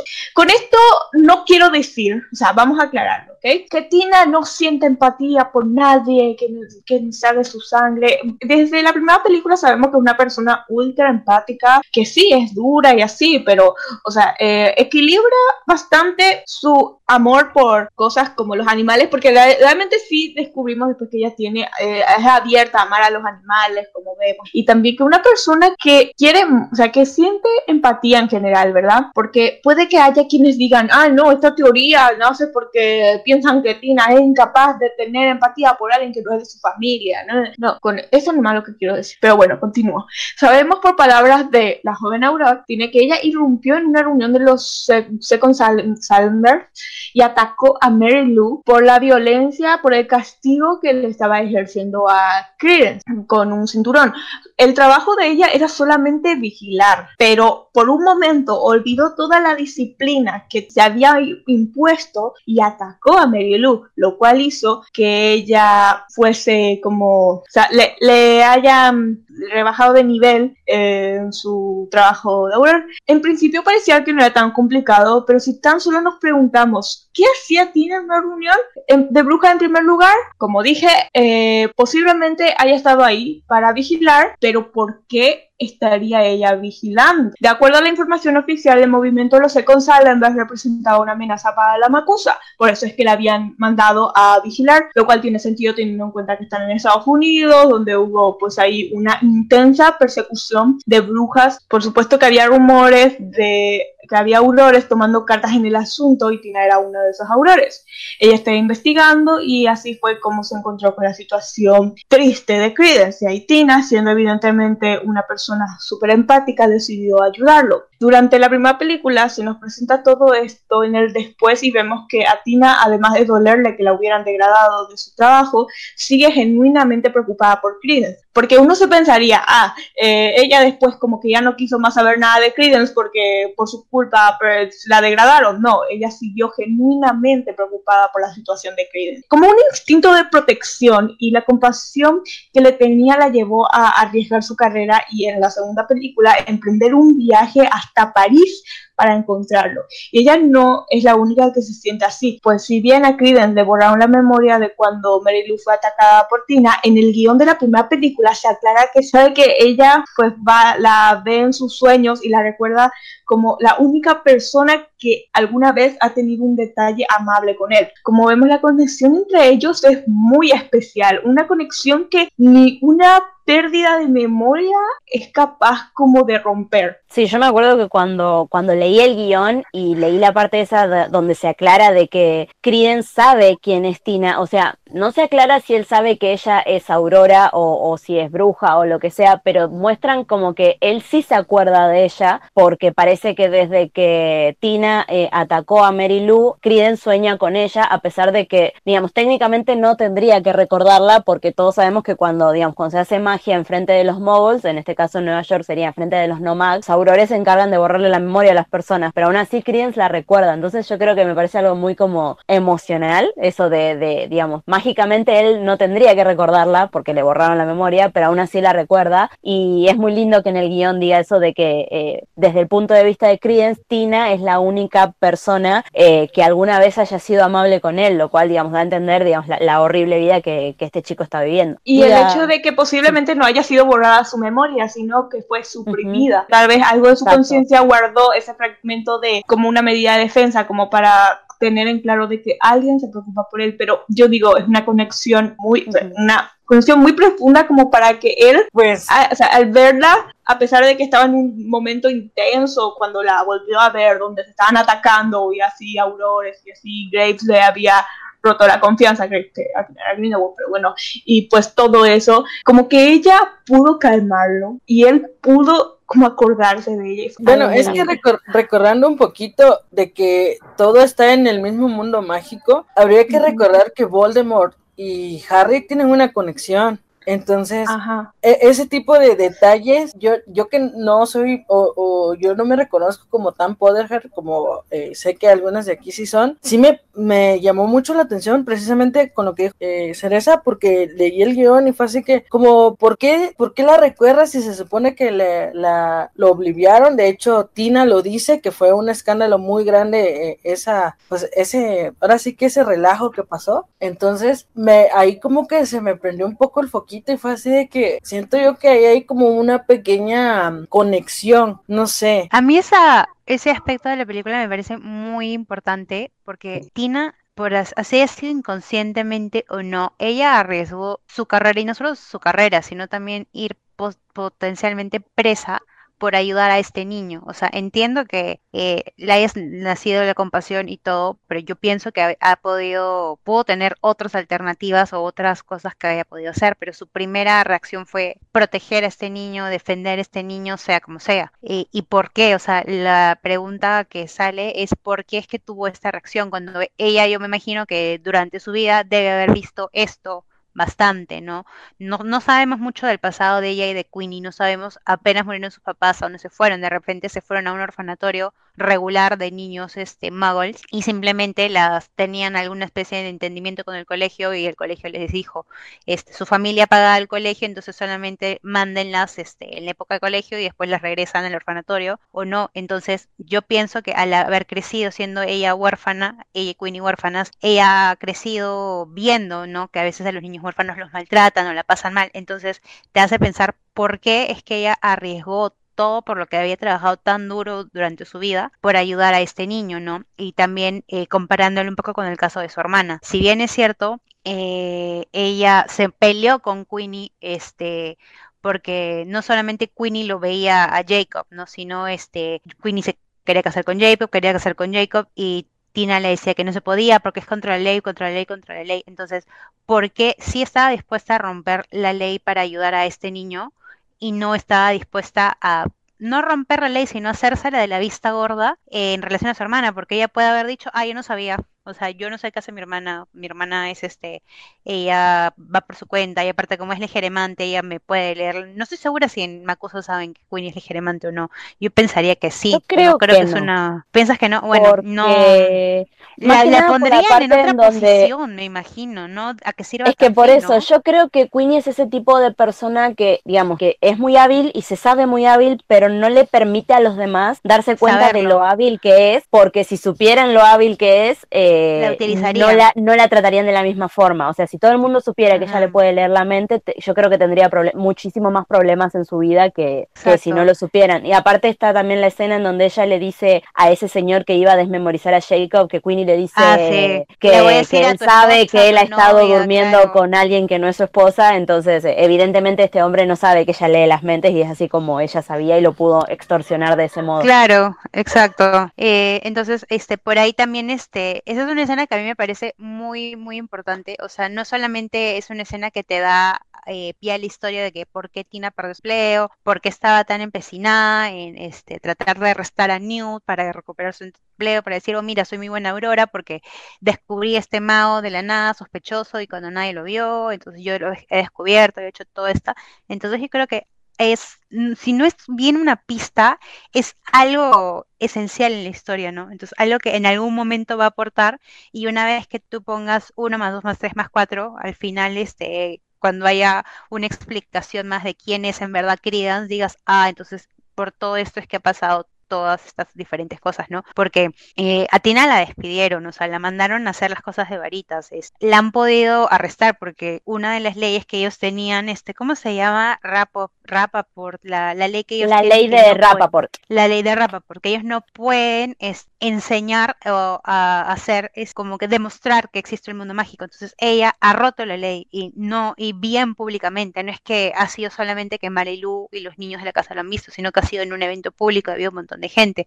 Como dijo Chofis, este fue un escándalo, un montón de gente lo vio, tuvieron que desmemorizar a un montón de personas, ¿no? Ya sea que haya funcionado o no la desmemorización en el caso de, de Credence, pero por suerte no la metieron este, presa, simplemente le dijeron, ok, te vamos a, no recuerdo cómo lo dicen en inglés, o sea, despromover, o sea, la mandaron para abajo y le dijeron, te vas a la... Sí, creo la- que la- sería, eh, teniendo en cuenta que ella se supone que es como una especie de policía, básicamente la degradaron en su puesto. Degradaron, ahí está, gracias, degradaron. Entonces te hace pensar por qué por ayudar a un desconocido está dispuesta a sacrificar tanto y no está dispuesta a un- o sea, se entiende de que en ese momento estaba molesta por todo el tema de Newt, pero desde el, desde el comienzo siempre le, le estuvo diciendo a Queenie, ¿no? Que no, que hay que desmemorizarlo, que hay que desmemorizarlo, que hay que desmemorizarlo porque es la ley, es la ley, es la ley. Entonces, eso a mí me hace pensar que es una pista o una característica o un aspecto importante que no deberíamos verlo por el hecho de que, que, que Tina es antipática y es mala hermana, sino que es más como que es un aspecto que en algún momento de toda la historia va a aportar algo. Es que yo creo que, por ejemplo, Queenie, pudiendo leer la mente de todos, específicamente de su hermana, que es con, digamos, con quien vive, con quien debe estar mucho más acostumbrado a leerle la mente, debe ser, digamos, debe ser chocante el hecho de decir por qué Tina está dispuesta a, arriesgarlo todo por este niño que no conoce y no por mí. O sea, y eso yo creo que sería como, digamos, algo bastante interesante para lo que es el conflicto entre estas dos hermanas. Y bueno, en el caso de que Credence llegara a ser el gemelo de Tina, como nosotros estamos proponiendo, eh, sería como una dinámica muy interesante, como diciendo,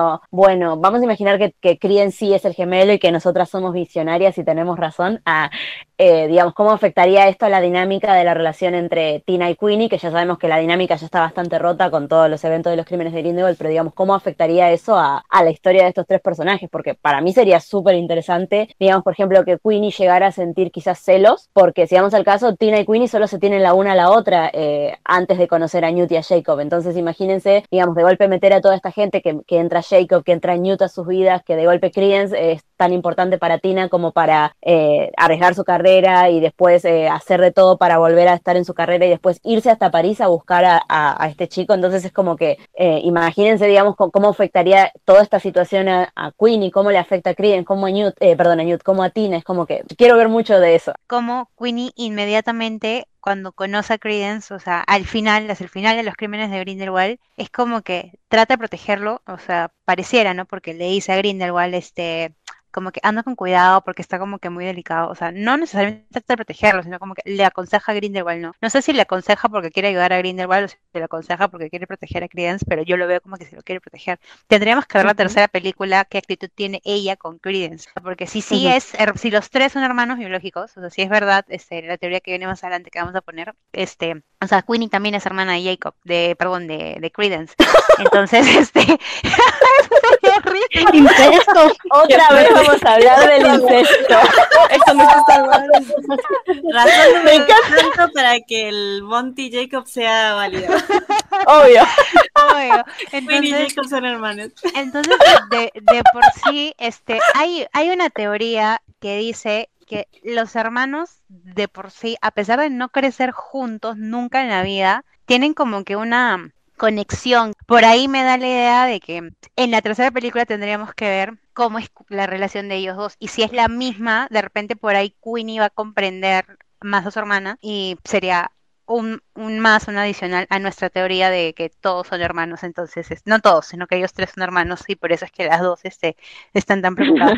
Sería bastante interesante porque haría que Queenie realmente estuviera sola. Y, y eso apoyaría, yo no estoy de acuerdo en lo que dice Queenie, ya habíamos hablado de eso, este, pero eh, de alguna manera el hecho de que esté sola a lo mejor sí influyó en que haya tomado la decisión que tomó. Por ahí Es cierto. ser. Se puede decir que estaba sola emocionalmente porque si por más que ella estaba es, con Jacob antes de ahí se fue porque se pelearon y todo, o sea, ella y Jacob siempre tenían como que una discusión en el caso de que Jacob no se quería casar y no quería tener nada formal porque le decían, ¿no? Te, te voy a poner en peligro, te va a pasar eso, entonces así como estamos está bien y yo no necesito más que eso, ¿no? Entonces, este, ella ya tenía ese sentimiento, podría ser, yo pienso, como de rechazo, o sea, como que mi hermana me rechazó, me rechazó Jacob, no tengo nada, y se fue a buscar a su hermana y no la encontró. Entonces, de repente eso añadió más al sentimiento que ya tenía de que no, de que ella no era suficiente y que las personas que deberían quererla no la querían lo suficiente, o algo por el estilo. Es que tendría sentido porque si Queenie, digamos, pudiendo leer la mente de, Tina, ve eso, eh, podría llegar ella a hacerse la idea de, ah, bueno, entonces Tina no me quiere tanto a mí como querría Credence, entonces ahí puede haber. Igual, o sea, eh, volviendo a, la parte de los gemelos que habían dicho recién, eh, no sé tanto yo acerca de la estadística acerca de gemelos en la vida real, pero sí se usa mucho eh, como tropo en películas y en series de que aquellos que son gemelos, ya sea habiéndose, o sea, una vez después de nacer, habiéndose criado juntos o no, siempre tienen, o al menos siempre se quiere demostrar esa idea de, de que son uno, a pesar de que son dos, de, digamos, esa dualidad de los gemelos de- y, y de esa conexión como invisible o especial que tienen, es como que se ve mucho eh, en, digamos, en cualquier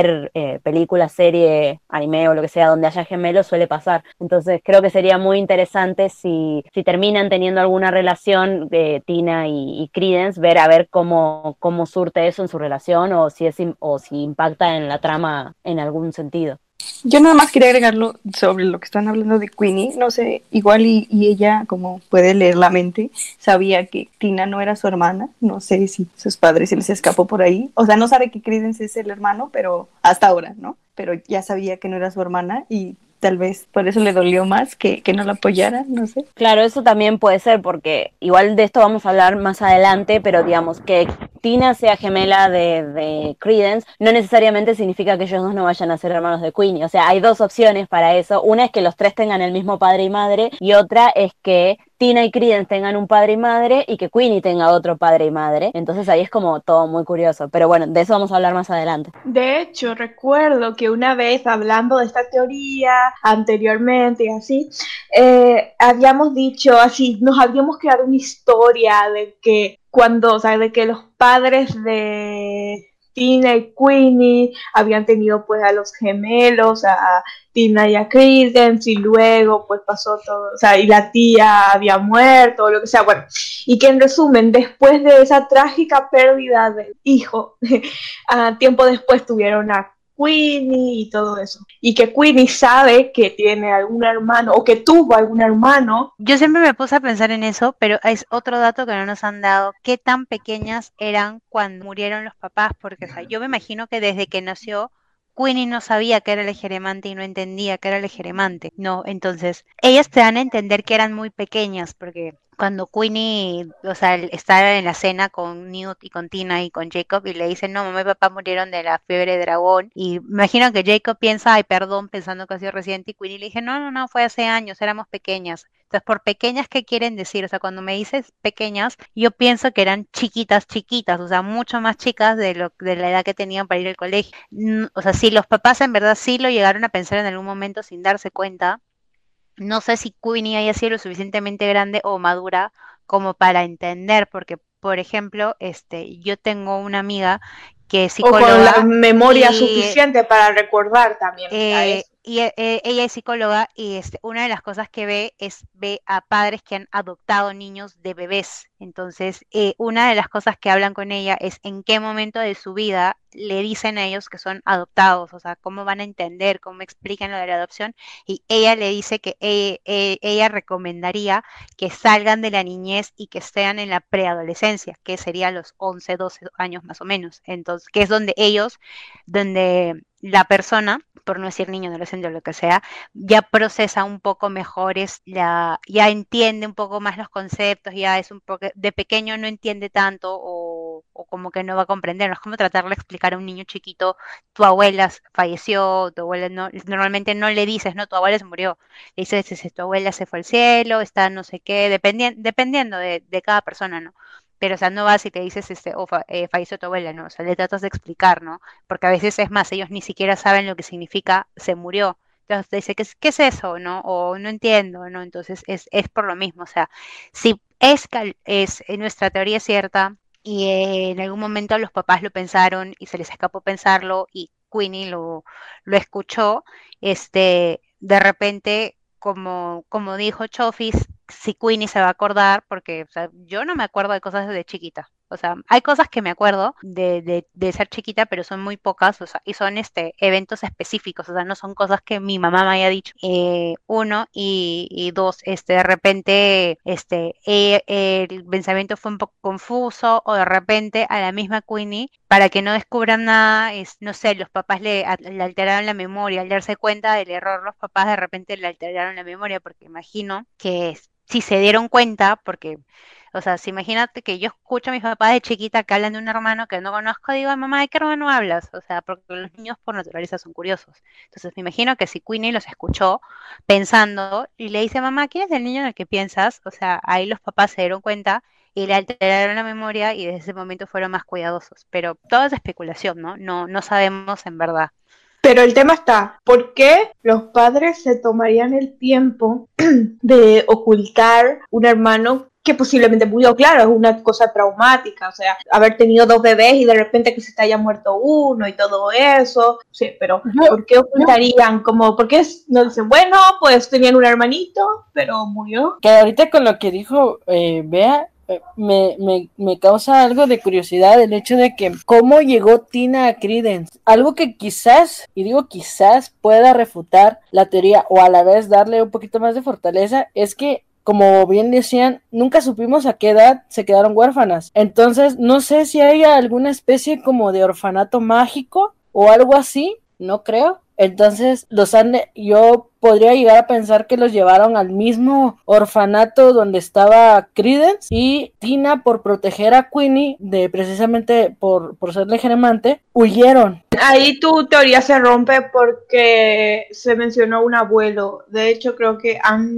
Eso iba a decir, o sea, primero iba a decir que eh, con el con esto de que Queenie podía haberlo leído leído las mentes a sus padres y saber acerca de, del hermano muerto o si Tina era adoptada. O sea, también hay que pensar que no sabemos en qué punto eh, Queenie empezó a leer mentes, o sea, porque pudo haber nacido leyendo mentes, pero también pudo haberlo desarrollado de niña, o no sabemos cómo funciona, me parece, o sea, pudo haberlo mm. desarrollado en la pubertad o algo así. Tenemos ese tema y también tenemos el hecho de que tienen el abuelo las, eh, las hermanas y pudieron haberse quedado con ellos o con él después de la muerte de sus padres, porque me parece que en la película las muestran como muy jovencitas como para estar yendo a la escuela. Entonces eso me hace pensar que se quedaron con alguien o se fueron a un orfanato y su abuelo ya estaba muerto o se fueron a vivir con el abuelo y eventualmente cuando entraron a la adolescencia o a la adultez eh, el abuelo falleció. Lo que pasa es que en ninguna parte, si es que me acuerdo bien de la película y puede ser que ya no me acuerde, ellas no dice que vivieron con el abuelo. Queenie simplemente le dice a Jacob, mi abuelo criaba palomas. Igual acordate que,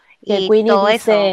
Le dice, mi abuelo criaba lechuzas y a mí me encantaba alimentarlas. O sea, ella Ah, alimentó a las lechuzas del abuelo. O sea, como mínimo tendría al menos dos, tres de, años. de chiquita, ajá, al menos Claro. de chiquita lo debe haber visto. Es posible Claro, o sea, que no- uno, No sé perdón, ustedes, pero yo siempre asumí que Tina y Queenie, luego de que sus padres murieron, fueron a vivir con sus abuelos, o al menos con su abuelo, y pues que el abuelo pues murió de viejo, o ya cuando, o sea, o sea, murió ya cuando ellas ya eran adultas, tipo, ya se podían cuidar solas. O sea, yo siempre asumí que ellas siempre vivieron con él, o sea, después de la muerte de Pero es muy raro porque te dan información contradictoria, porque creo que cuando están comiendo, este, Queenie le dice a Jacob, este, que siempre han sido ella y Tina, o sea, no te dice, o sea, te da a entender de que ellas siempre han estado solas desde que se murieron los papás. Puede haber sido que el abuelo haya muerto antes de que los padres y Claro. Quedaron en un orfanato, ah, o sea, y al mismo tiempo puede ser que se hayan quedado con el abuelo, o sea, en- realmente es como no Es tenemos muy confusa la historia, información eh, Claro, pasa que aparte eh, Y creo que de a lo que propósito. decía Bea, Recordemos que si bien ambas pues son de, dis- o sea, serían de distinta edad, por lo que estarían en distintos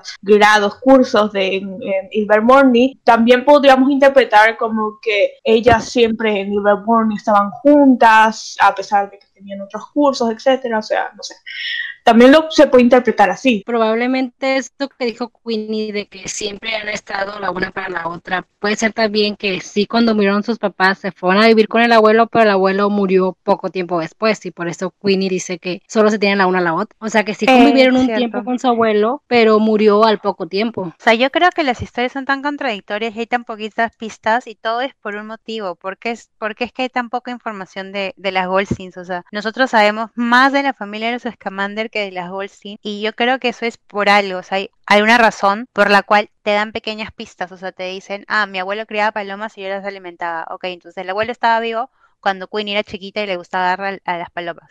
Pero Queenie y Tina vivieron con el abuelo o no vivieron con el abuelo. ¿En verdad este señor era el abuelo o no era el abuelo? O a lo mejor este, este señor no era el abuelo, sino era la persona que los papás le dijeron, ah, este señor es tu abuelo. Lo más probable es que sí haya sido el abuelo, ¿no? Pero puede ser la persona también que los papás le presentaron como el abuelo a ellas y que ellas llegaron a, a querer como abuelo, pero de repente era otra persona. Yo creo que hay tan poquita información y hay detallitos de su vida y por algún motivo y en algún momento nos vamos a enterar por qué. Posiblemente, o sea, es mi teoría, de que los padres de Tina y Queenie posiblemente hayan sido parte de un grupo o algo para ir contra Grindelwald, porque ya en ese tiempo Grindelwald, si bien era muy joven, ya andaba en sus andanzas, así que pues seguramente ya, o sea, puede ser, tipo, los padres tuvieron algún enfrentamiento con Grindelwald y eso los obligó a irse de Europa, porque así es como que pienso que ellos estuvieron en Europa antes, porque hay como un Goldstein en, en Hogwarts, en Harry Potter, así que bueno,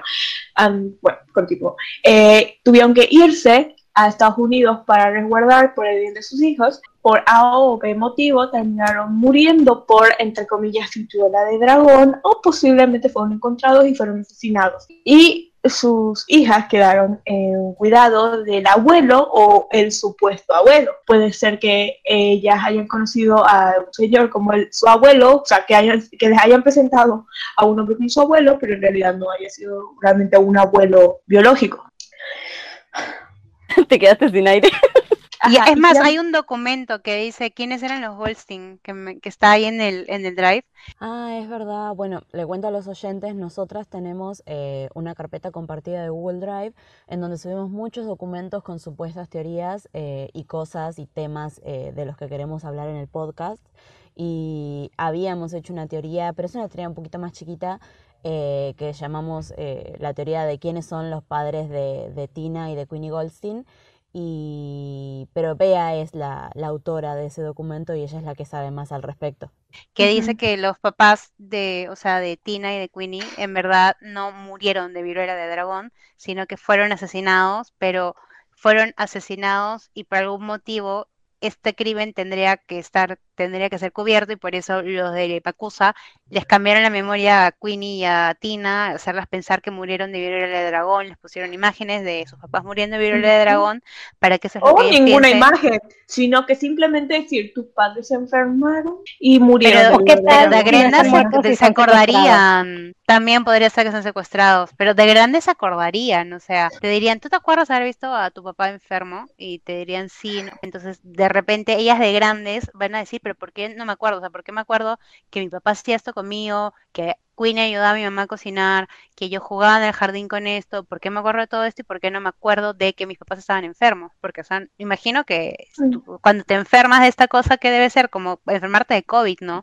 Que vas entonces en la Peor. y eventualmente Es lo peor, ¿no? No, porque dicen que se dejan hasta secuelas. Creo que Te quedas, este, creo que con viruela de dragón, creo que te quedas con la piel verde, no sé cómo es. verde y con puntos. Sí, entonces yo digo que, o sea, que si todas las teorías que, que hemos tenido, que hemos conversado durante un montón de tiempo son verdad, que a ellas les han alterado la memoria y le tiene que haber alterado la memoria a alguien muy, muy, muy bueno en la magia, mi candidato es el verdadero Graves, para hacerlas creer, sobre todo a Queenie, que es el geremante, de que los papás están supuestamente muertos por viruela de dragón, podrían haber sido asesinados o como dice Chofis, simplemente están secuestrados. O lo más oscuro y turbio es que los papás se volvieron malignos y, este, y se han ido al lado del mal. Imagina eso, que aparezca otra vez Queenie y Tina quiera recuperarla, pero Queenie dice, pero acá estamos la familia, no sé qué, este, la canción de Don Toretto, ve. bueno, eh, bueno, eh, Queenie le dice, pero acá está nuestra familia, y Tina, ¿y de qué hablas? Música de telenovela, y ve ahí que sus padres aparecen y ella así como, "Ah, ¿qué, qué pasa aquí? Y ellos como que intentan música de la manipularla de que era lo mejor, sí, bueno, pero que los padres empiezan a hablar de que era lo mejor que tenía que haber hecho para protegerlas de, de, de los muggles, porque ellas son tan especiales para ellos. Ellos quieren que, viene, eh, que vivieran en un mundo donde pudieran ser ellas mismas, donde Queenie pueda ser ella misma y que sacrificaron tanto. Queenie pues re... Ay, mi mamá está acá, y mi papá está acá, pero Tina ahí bien, no puede ser, no puede ser. Más canción, ¿eh? Más canción dramática. Aunque digas que soy. No, no, esa no. Bueno, sí, Queenie dice me- la familia. Ya está, en la próxima película aparece Vin Diesel. el arma secreta de Dumbledore para derrotar a Tom El Toretto. cameo que nadie se esperaba. O sea, el plot twist es que al final de la película aparece Toretto con un auto y le pasa por encima viniendo igual. Toretto y la Rosa Es una criatura, es una de las criaturas mágicas que Newt tiene guardado en su maleta, porque Don Toretto no Claro. gigante. Se, se imaginan que están en Ya, ya escena, fue criatura escena- antes. escena batalla final y Grindelwald lo está por matar a Newt y le, y le dice "La- tus últimas palabras y Newt, la familia, y sale Toretto con el auto. Yo hago esto por mi familia. Oye, nos fuimos muy mal, pero ya metimos tema de otro capítulo, pero qué importa. Así, así es, No así es con importa, no importa. Así es con nosotras siempre.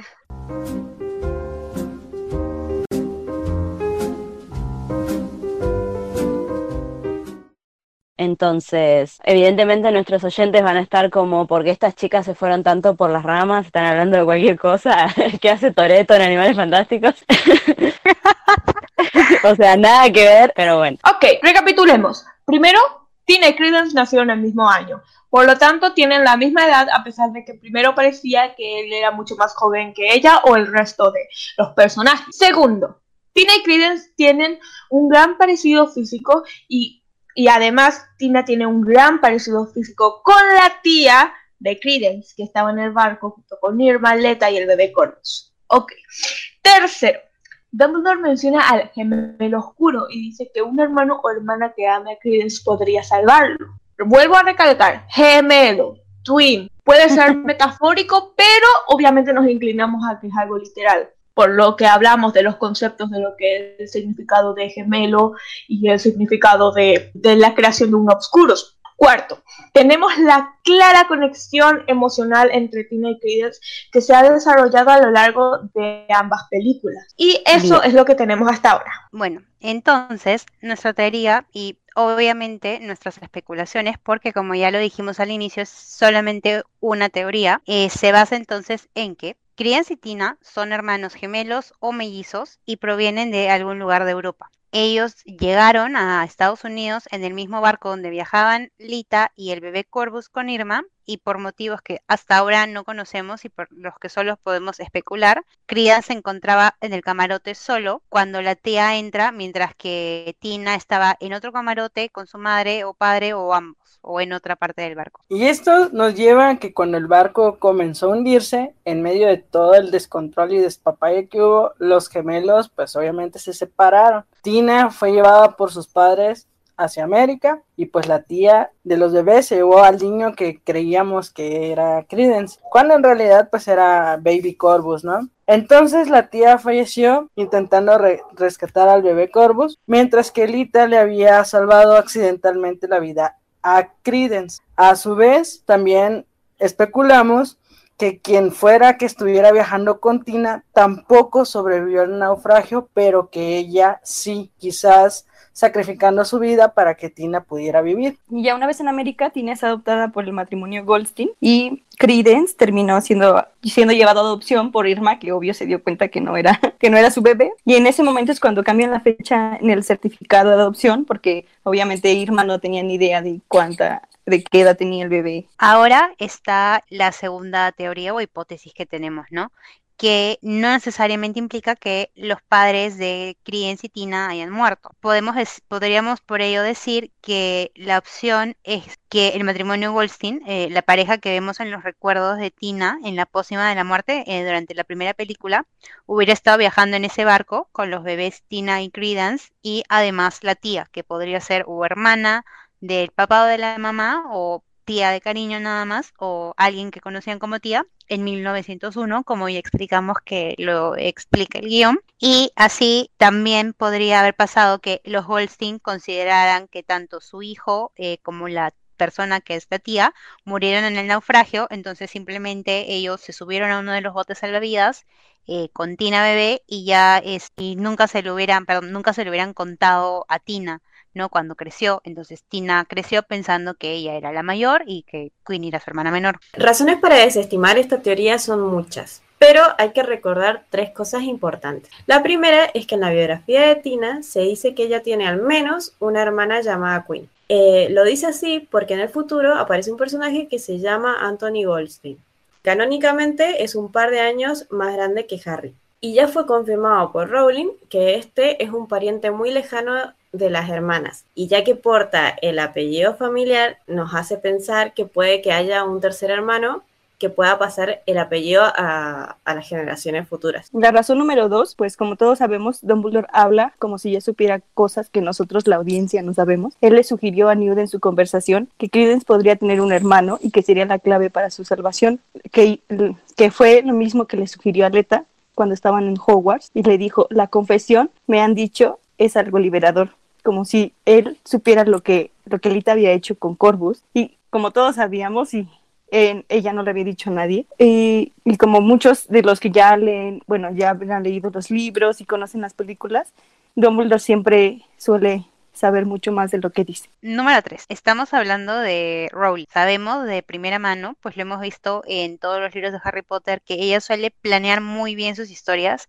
y utilizar con mucha habilidad el recurso de foreshadowing o presagios, con el que va dejando pequeñas pistas y datos que en una película independiente en realidad son irrelevantes o uno no les prestaría atención hasta que la historia está completamente finalizada. Entonces, al ver toda la historia completa, va atando todos estos pequeños caos y todas estas pistas, es que uno dice, ¿cómo no me di cuenta antes? Ahora vamos a ir diciendo algunos datos que favorecen a nuestra teoría y han sido recopilados por Eve, una amiga eh, nuestra muy cercana que pertenece al fandom asiático de Animales Fantásticos y ha construido la teoría con nosotras. Los invitamos a seguir las redes sociales de Eve y les vamos a dejar el link en el video. Eso, eso, vayan a seguir a Eve porque ella es una artista digital, como dijo Angie, es una, digamos, ella forma parte del fandom asiático de, de Animales Fantásticos. Sí, aunque no lo crean, nosotras que somos como, digamos, un grupo latinoamericano de, de fans de Animales Fantásticos, nos hablamos con estas chicas que, o sea, con Eve y con otras varias chicas que son, la mayoría son artistas digitales, que son de, del fandom asiático de Animales Fantásticos, la verdad que son, son gente copada. eh, y ante la duda, si nos comunicamos con ellas hablando en inglés. Entonces hay mucho de lo que es discusión de teorías eh, con respecto a Tina, Credence y a Newt y todo eso, que la verdad que están muy buenas y ellas son gente excelente para discutir este tipo de cosas. Entre estos datos tenemos dos pósters muy interesantes de los crímenes de Grindelwald. Son dos pósters que dicen, ¿quién cambiará el futuro? Como frase central y en cada uno hay dos personajes a los que vemos solo la mitad del rostro. En uno observamos a Dumbledore y a Newt, y en el otro vemos a Nagini y a Credence. Estos pósters son muy curiosos porque para empezar, estos cuatro personajes son los únicos que tienen pósters hechos en este estilo. Además, si observamos por encima de las cabezas de los personajes, podemos ver un símbolo sobre cada uno. Hay un fénix para Dumbledore, un escarbato para Newt, una serpiente para Nagini y curiosamente una salamandra para Credence. Los tres primeros símbolos son obvios, pero ¿por qué Credence tendría una salamandra sabiendo que ese animal representa a Tina en la saga?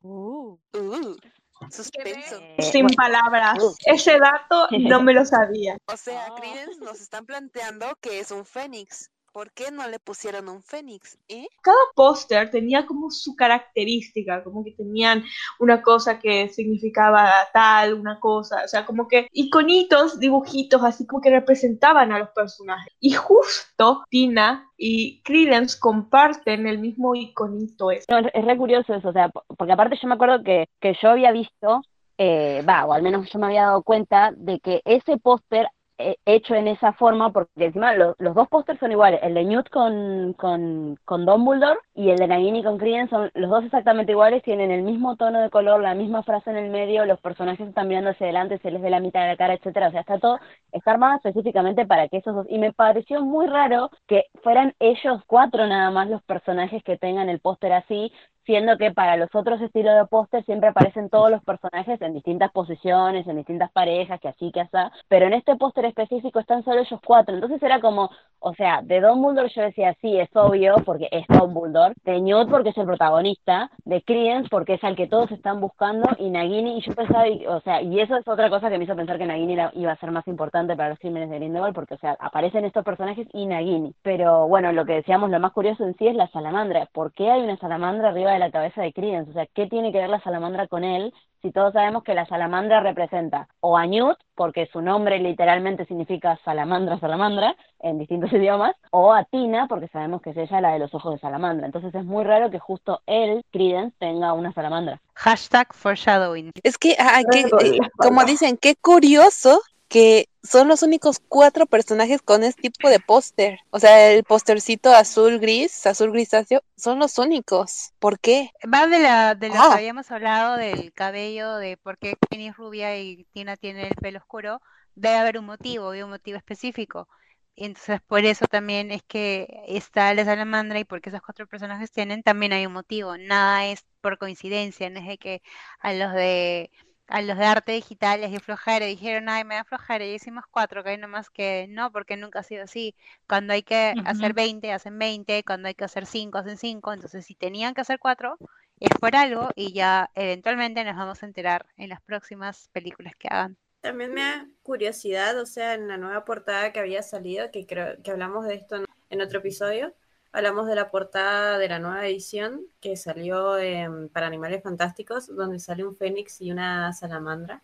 Y no sé, me, me pareció curioso, siendo que el fénix sería Dumbledore y se, se me ocurrió que podía ser eh, la salamandra, quizá Credence. Se me hace bien curioso porque cuando empezaron a salir los pósters y el tráiler, muchos dijeron que los dragones iban a ser importantes porque en la iconografía precisamente empezaban a aparecer y aparecer. Y luego cuando, cuando se dijo lo de Nagini, pues ahí la iconografía fue directamente hacia la serpiente. en el, en el caso de, pues, de ese personaje, ¿no?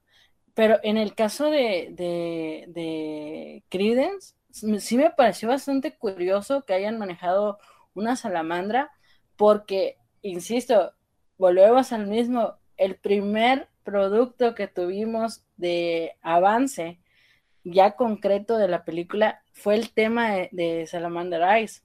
Entonces, es así como que, ¿por qué Credence tiene una salamandra si eso sabemos ya gracias a la película?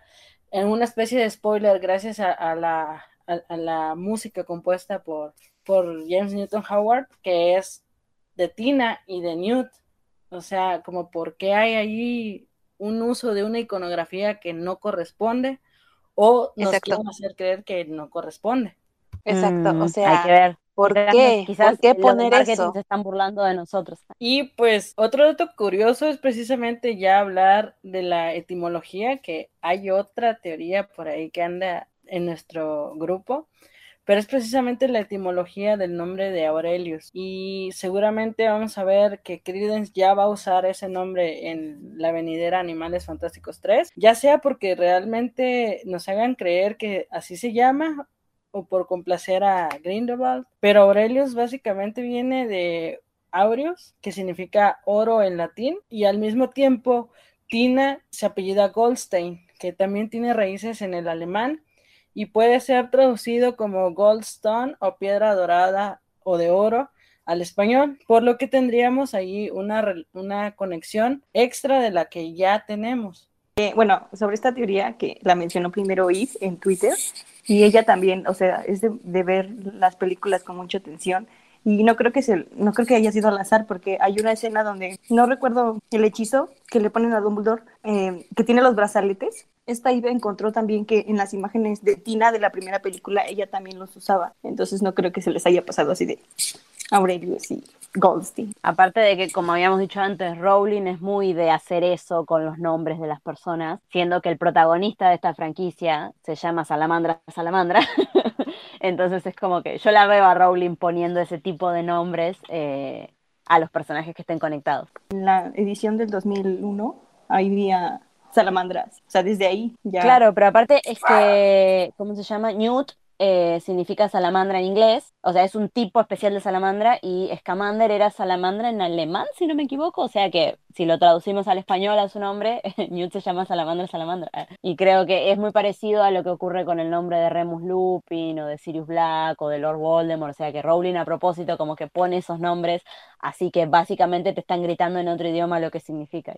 Creo que es bastante curioso que justo este chico se llame Aurelius siendo que Aurelius viene de una palabra que significa oro, y que lo estemos tratando de emparentar con Tina, cuyo apellido es Goldstein. Pero y acá, y acá podría entrar de vuelta lo que habíamos hablado, de que cabe la posibilidad de que si Credence y Tina son eh, hermanos, no necesariamente significa que no sean también hermanos de Queenie, porque si en este caso, si Aurelius es oro y Tina tiene el apellido Goldstein, que también está relacionado al oro, entonces Queenie, que también se apellida Goldstein, también estaría relacionada a él. Entonces ahí podría ser que son hermanos los tres y no solamente Tina y Credence. Claro, o sea, como hemos dicho a lo largo del episodio, puede ser eh, que una opción es que los papás de Tina mueren y a Tina simplemente la traen a América donde la adopta los que ella conoce como los señores Goldstein y, Tina, y Queenie sería su hermana adoptada o puede ser que los papás ambos sobreviven, llegan a Estados Unidos, puede ser que mantengan su apellido o de repente se lo cambian o no sé, cualquier cosa, y se cambian los nombres, la personalidad, lo que sea, y una vez que ya están en Estados Unidos, este, nace Queenie y simplemente nunca le cuentan a sus hijas que solían tener un hermano porque piensan que podría traer muchas preguntas, ¿no? ¿Cómo murió mi hermano? Entonces tendrían que explicarles, van a preguntar, ¿y por qué te mudaste, papá? ¿Pero por qué no nos quedamos allá? Y no sé, de repente para ellos es más simple simplemente hacerles pensar a las hermanas que son ellas y que nunca tuvieron otro hermano, porque ah, de repente de, de chicas no lo cuestionan demasiado, pero ya de más grandes sí, ¿no? Podrían decir, ah, pero si mis papás nunca se hubieran ido de viaje, de repente nunca le pasaba eso a mi hermano, y decían, pero ¿por qué se fueron de viaje con nosotros? ¿Por qué no nos dejaron con un familiar? ¿Por qué esto? ¿Por qué lo otro? Entonces, eh, sí, ¿no? Eh, hay muchas, muchas pistas a lo largo de, de, todo, que es lo que nos hacen pensar que cualquiera de los dos escenarios eh, podría ser este verdadero. Y por último, la, la última similitud que encontramos con respecto a Tina y a Credence tiene que ver con sus varitas, las cuales tienen diseños similares. Recordemos que Credence hasta la segunda película, hasta el final de hecho, no tiene una varita mágica, eh, digamos, Grindelwald se la regala al final de la película, y de Tina sí sabemos exactamente cuál es la forma de la varita. Y si nosotros tenemos, eh, digamos, si comparamos fotografías de la varita de Tina, de la cual sabemos muchísimos detalles, y la comparamos con la varita que le regala eh, Grindelwald a Credence, vemos que son dos varitas bastante, tienen una, una eh, forma y diseño similar, las empuñaduras son parecidas, eh, solo que la de Tina es de una manera, de una madera, perdón, un poquito más clara que la de la varita de, de Credence, que al parecer es de color negro brillante, mientras que la de Tina es como más color, un, un caoba más, más eh, clarito. Eh, y bueno, y sabemos que en, en el mundo mágico la, la forma de la varita y, todo eso- y los núcleos y eso son muy importantes. Y de hecho, por ejemplo, ahora de la varita de Credence no se sabe nada excepto eh, la imagen que tenemos de la película. Y con esto cerramos la teoría. Dijimos toda la teoría, chicas. Voy a llorar. Ah, Y con esto terminamos, pero antes quiero hacer una pregunta a ustedes, gente que está oyendo este maravilloso podcast. ¿Qué opinan? ¿Tienen algo más que, a- que aportar? ¿Tienen alguna teoría también igual de loca pero posible? Escríbanlo en los comentarios. ¿Qué más pruebas necesitan? No sé, por eso les digo que pueden dar más, o- a- más teorías, otras teorías que suenen locas, pero que tengan mucho sentido. Igual también hay que tener en cuenta, y solamente esto es para mencionar, que hasta ahora lo que hemos visto de la serie de Animales Fantásticos desde la primera y la segunda es que la historia es básicamente una historia de hermanos. O sea, de hecho, eso es lo que dijo Rowling. el, de se- que el- el la mensaje central del amor de los es- hermanos. Exacto. Sobre todo en la segunda.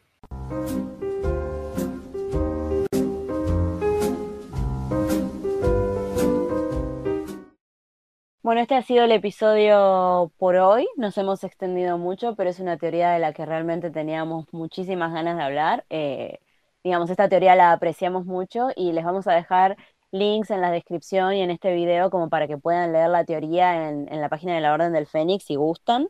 Eh, pero acá en esta, digamos, es como la versión más completa que tenemos de la teoría con todos los datos que hemos encontrado y obviamente, como dijo Chofis hace un momento, cualquiera que tenga alguna teoría o que quiera aportar un dato o simplemente darnos su, su opinión, lo puede dejar en los comentarios de este video o nos puede contactar a través de nuestras redes sociales. Y por último, les queríamos comentar con respecto a noticias de Animales Fantásticos 3, que el día 24 de agosto de este mismo año va a ocurrir la CinemaCon.